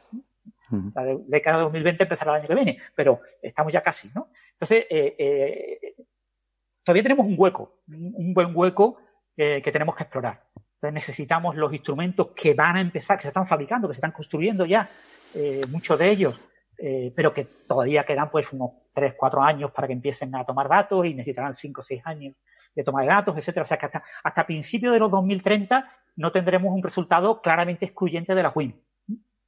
Y porque tenemos el, lo que se llama el fondo de neutrinos. O sea, los detectores de materia oscura, eh, para una interacción extremadamente débil, depende del material del detector. ¿eh? La, curva de, de detección de neutrinos eh, es parecida, pero es diferente según tengo un detector de xenón, tengo un detector de. depende del, material que yo utilice. Pero en cualquier caso es una curva, en la que llega un momento en el que si la interacción es eh, cada vez más débil, llega un momento en que convierto el detector en un detector de neutrinos. Entonces, los detectores de materia oscura empezarán a dar señales, pero de neutrinos. ¿eh? Pero eso lo vamos a alcanzar, ya os digo, en esta década, a finales de esta década. Ahora mismo estamos todavía lejos. Entonces, eh, hablar de que ese hueco que todavía queda eh, no tendríamos que explorarlo, lo que dice, por ejemplo, Sabine de Josenfelder. Eh, eso no tenemos que explorarlo. ¿Para qué lo vamos a explorar? Como encontremos la materia oscura ahí, todas mis ideas se van al carajo.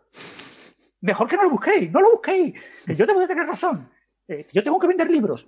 Claro, eso es lo que no se puede consentir. O sea, eso hay que buscarlo. Se va a buscar y de hecho se está, ya financiado. O sea, ese tipo de proyectos tienen financiación y se va a hacer, ¿no? Entonces, todo este tipo de proyectos, eh, hasta que no nos den un resultado claro de que las WIC no existen, pues no, no podremos dedicar todos nuestros jóvenes físicos a buscar la materia oscura en otro sitio.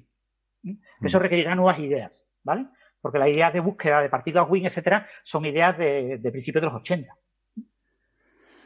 Bien, y por terminar el, asunto, también preguntaba Quantin que eh, cómo la materia oscura permite los soles de hipervelocidad que entiendo que se refiere por soles hipervelocidad a estas estrellas de las que estábamos hablando, que en los datos de Gaia se ve que, van a, velocidades de escape de la galaxia, ¿no? Pero bueno, no sé qué tiene que ver eso con la materia oscura. Quiero decir, la, la galaxia tiene una velocidad de escape que depende de su potencial gravitatorio y ese potencial es el producido por la suma de la materia ordinaria y la materia oscura.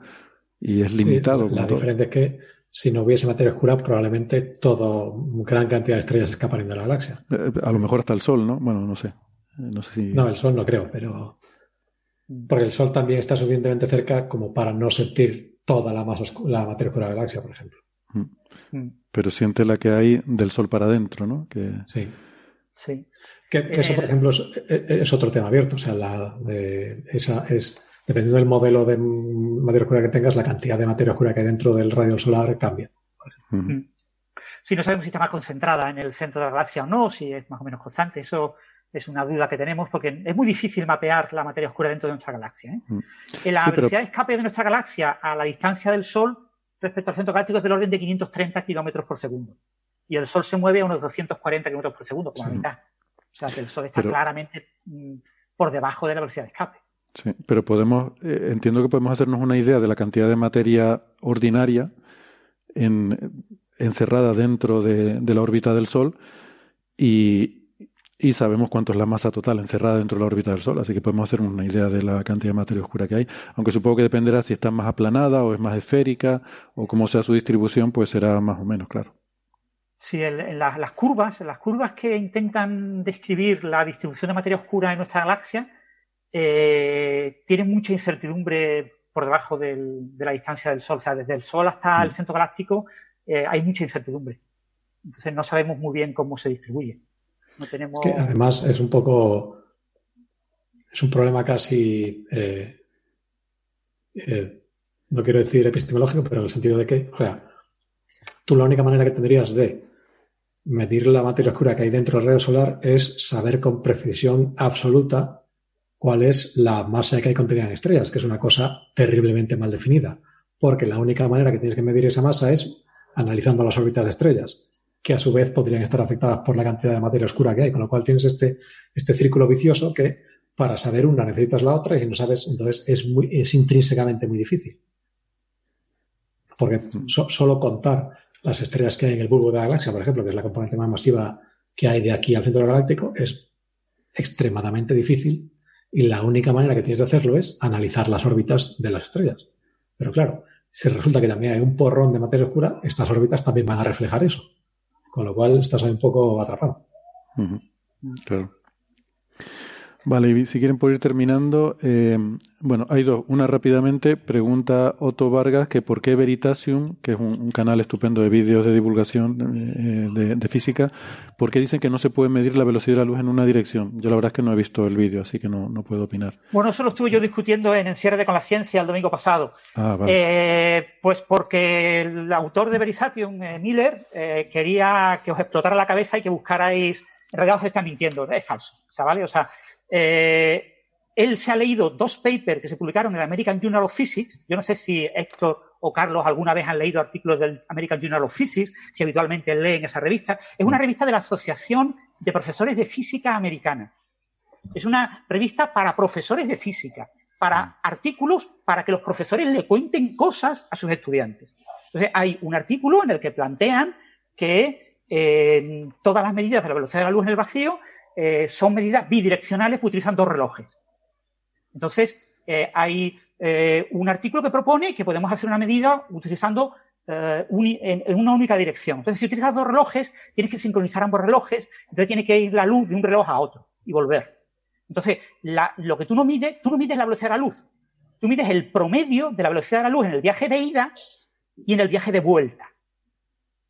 Entonces, lo que plantea en el vídeo este de Verisatium Veritas, Veritasium, lo que eh, plantea es que en el viaje de ida tú podrías ir a la velocidad de la luz a c medios, a la mitad de la velocidad de la luz, y que el viaje de vuelta podría ser instantáneo. Y se queda tan pancho. Y dice, no hay ningún problema. ¿Vale? O sea, la luz, cuando está viajando, ella, a mitad de camino, sabe que tú has decidido que es viaje de ida. Y como tú has decidido que es un viaje de ida, ella sabe que tiene que moverse a la mitad de la velocidad de la luz del vacío. Pero eh, en el viaje de vuelta, Tú, que decides que es un viaje de vuelta, la luz dice, ah, pero si la persona que me está midiendo acaba de decidir que es un viaje de vuelta, ahora me voy a mover a una velocidad muy alta. Eso no tiene ningún sentido, no tiene en mi cabeza, ¿vale?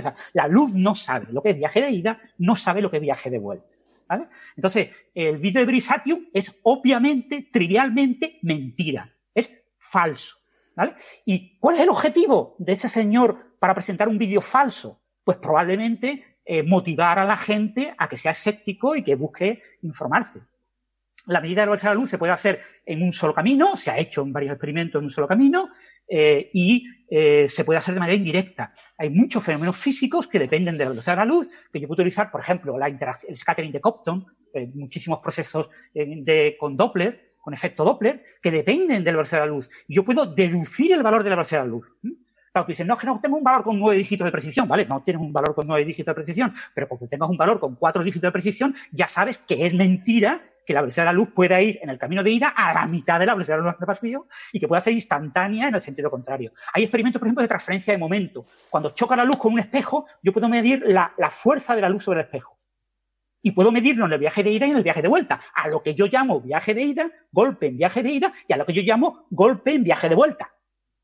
A lo que yo llamo, ¿vale? Y se ve perfectamente en los experimentos que no hay ninguna diferencia, que el resultado es exactamente el mismo. La luz no sabe la diferencia entre ir de ida o ir de vuelta.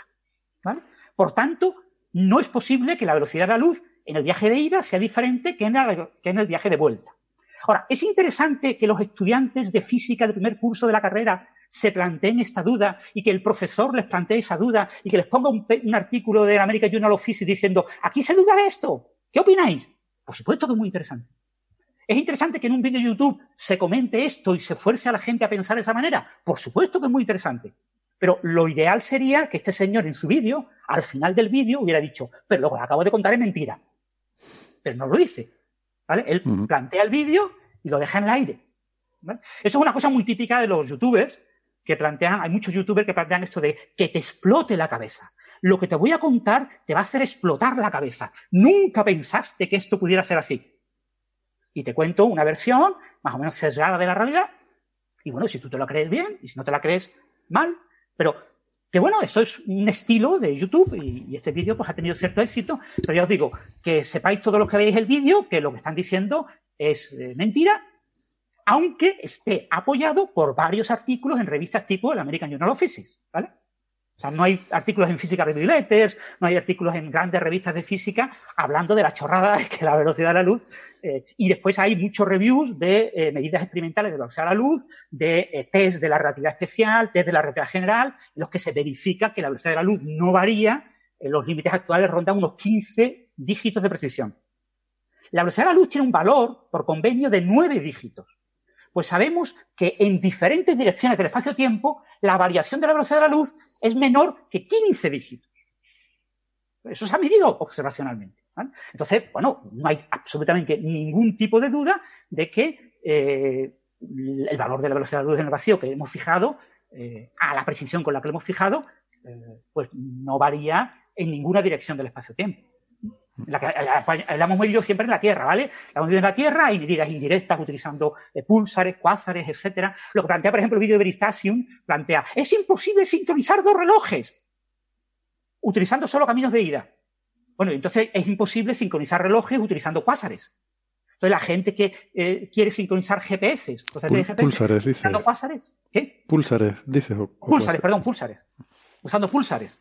Eh, pues esa gente lo está haciendo mal, ¿no? Porque obviamente yo envío luz al pulsar, el pulsar refleja la luz y me la reenvía para que yo pueda hacer la medida de vuelta. Vale, a ver, ¿eso lo sabe este señor? ¿Miller no lo sabe? obviamente debe saberlo, ¿vale? Es un gran divulgador y, hace la televisión y cosas de estas, ¿no?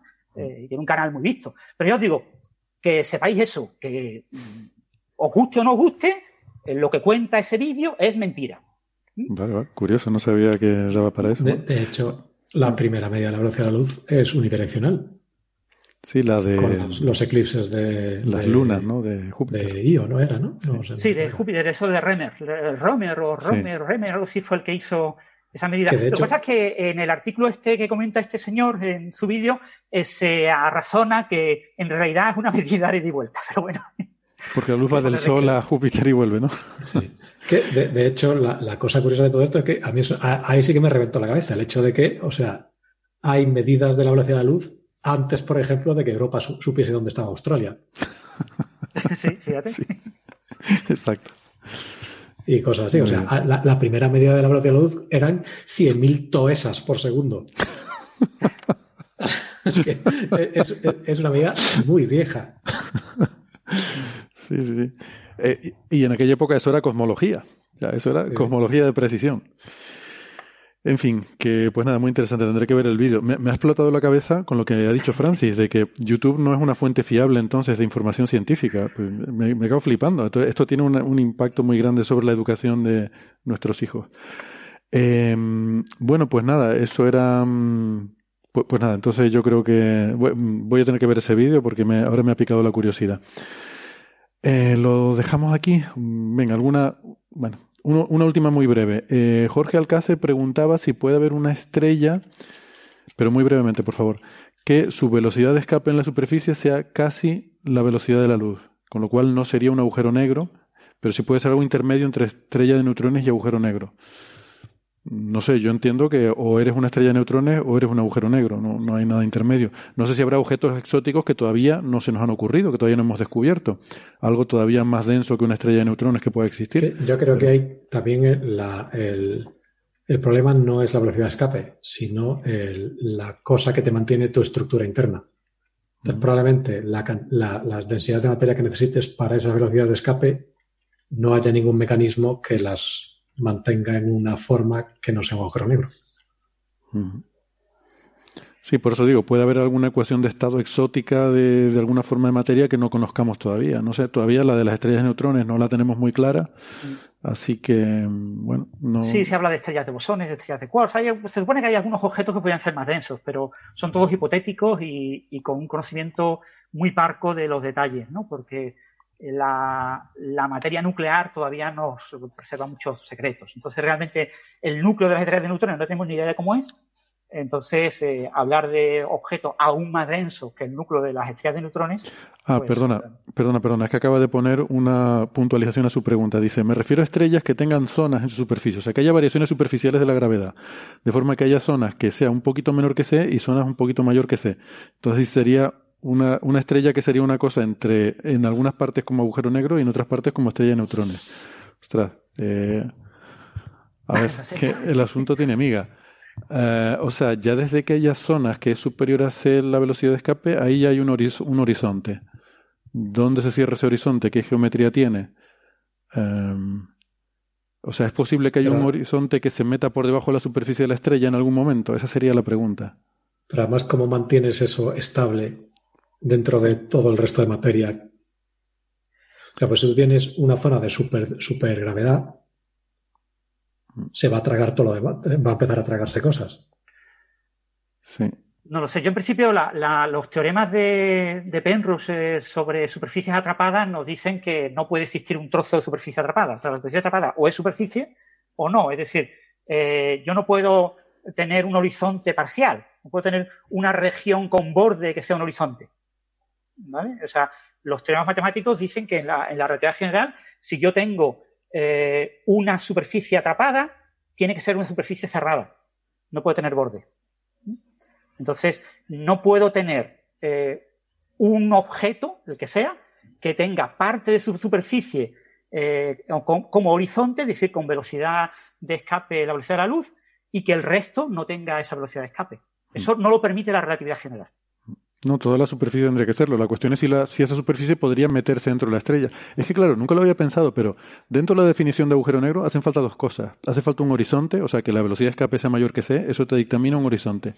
Pero también eh, que, la materia que tú tengas, eh, o sea, que pueda ser estable, por ejemplo, una estrella de neutrones, eh, puede ser estable hasta qué densidad. ¿En qué momento la gravedad es tan fuerte que ya la estrella de neutrones se derrumba sobre sí misma? Em, es que son dos preguntas diferentes, ¿no? Y yo no sé, o sea, no sé cuál es la densidad crítica de una estrella de neutrones. Mm, ¿En qué momento la densidad de una estrella de neutrones es tal que su gravedad superficial hace que la velocidad de escape sea la velocidad de la luz? Eh, eh, o sea, el límite es la masa Chandrasekhar, ¿no? Claro, bueno, en el caso de las estrellas de neutrones, la, la de Oppenheimer-Volkov, pero sí. Sí, Chandrasekhar es la de las enanas blancas. Y esa masa de... Es, que no depende solo de la masa, sino es, la densidad. densidad. Es la densidad. No, mm. eh, no, es densidad, es masa. Bueno. La gravedad superficial depende de la masa contenida en esa región, por el tema de Gauss. Por el... Claro, pero la densidad es lo que te dictamina el radio y por tanto a qué distancia está la superficie y por tanto si la gravedad superficial es más grande o más pequeña. Entonces, la cuestión es, ¿puede haber una forma de materia tan eh, que, pueda soportar tanto peso como para generar un objeto mm, un objeto que no colapse y que su gravedad superficial sea mayor que c? Esa es la duda que, seguramente en la práctica no, pero ¿y si, y si pudiera ser? ¿Qué, pasaría? No sé. En principio no, puede ser. O sea, la, la en el marco de la relatividad general de Einstein no puede ser. La relatividad general tiene el equivalente al teorema de Gauss. Eh, entonces, eh, a una cierta distancia de una fuente de, energía o de, masa, eh, el campo gravitacional solo depende de lo contenido en una esfera con ese radio. Hmm. Lo que tengas alrededor, más allá de ese radio, no influye a esa distancia. Entonces, el campo gravitacional es como si fuera debido a una distribución esférica. Eso es el, el teorema de Gauss de toda la vida. Hmm. Entonces, lo que tú no puedes tener es una distribución de materia que viole ese teorema. Eh, no, no, claro, claro. Pero eh, una, distribución de, materia que haga que la de la gravedad superficial en una esfera eh, no, no, pero ese, ese teorema, a ver, ese teorema es para una distribución esférica. Lo que él está planteando es que haya asimetría. No, no, el teorema, el teorema es porque la ecuación de la, o sea, la, la gravedad de Newton cumple con una ecuación elíptica, es decir, con una ecuación de campo de segundo orden que tiene sus segundas derivadas, y entonces automáticamente cumple con ese teorema. O sea, ese teorema no depende de que la distribución de materia sea esférica o no sea esférica. No, el teorema no, pero el hecho de que la materia fuera de la superficie no contribuye a la gravedad dentro, eso eh, asume una geometría esférica. Eso ocurre en una geometría esférica. Bueno. Eh, eh, tengas, lo que tengas dentro. O sea, tú dentro de esa esfera puedes tener una distribución de masas eh, distribuidas de manera arbitraria, masas puntuales distribuidas de formas arbitrarias, que tu campo gravitacional es el equivalente a que toda esa distribución fuera esférica. Ah, bueno, sí, a que fuera un punto en el centro, de hecho. Ah, eso por el tema del máximo y del mínimo en ecuaciones elípticas. es decir, es un resultado matemático súper básico de principios del siglo XIX que estaba perfectamente aceptado a principios del siglo XIX para la relatividad de Newton y que uno de los grandes problemas de Einstein fue lograr que su teoría también tuviera un teorema equivalente. ¿vale? Mm. Entonces, y esta, iba a ser una pregunta, iba a ser una pregunta breve.